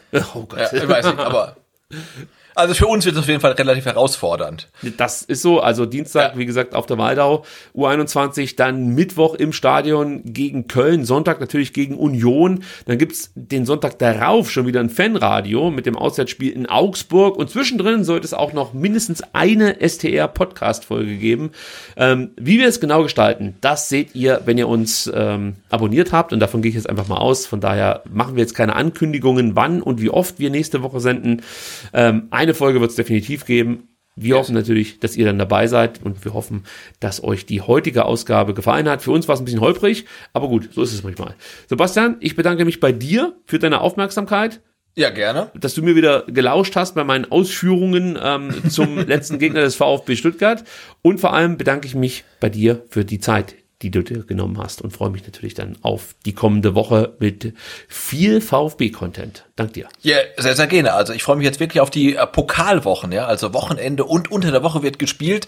Ähm, das wird ganz großartig. Das mitten ähm, Ende November, wenn es richtig kalt und uselig wird, das wird richtig geil. Also da gehen dann die wahren Fans ins Stadion und ich freue mich total drauf, dann gegen Union schon wieder möglichst viele VfB-Fans im Neckarstadion zu sehen und gegen Köln dann auch, wo dann auch, glaube ich, wahnsinnig spät angepfiffen wird. Ich glaube, äh, 20.45 Uhr oder so. So sieht's ne? aus. Zur besten Champions League-Zeit. Ja, weiß, bestens. Inzwischen damit 21 man, Uhr, aber. Ja, damit man auch auf keinen Fall äh, vor Mitternacht zu Hause ist. Das wird ganz großartig. Hoffentlich gibt's ein Elfmeterschießen. Ja, geil. Dann bin ich um eins zu Hause und der VfB verliert vielleicht noch. Nee, ähm, aber gegen Köln habe ich Bock. Also die schwächeln ja auch jetzt endlich mal. Und ähm, ja, da geht was. Also ich habe richtig Lust auf die nächsten Fußballwochen. Also, und ähm, wir werden dann, wie gesagt, nächste Woche ausführlich darüber sprechen. Vielen Dank fürs Zuhören. Bis dann. Ciao. Macht's gut. Tschüss.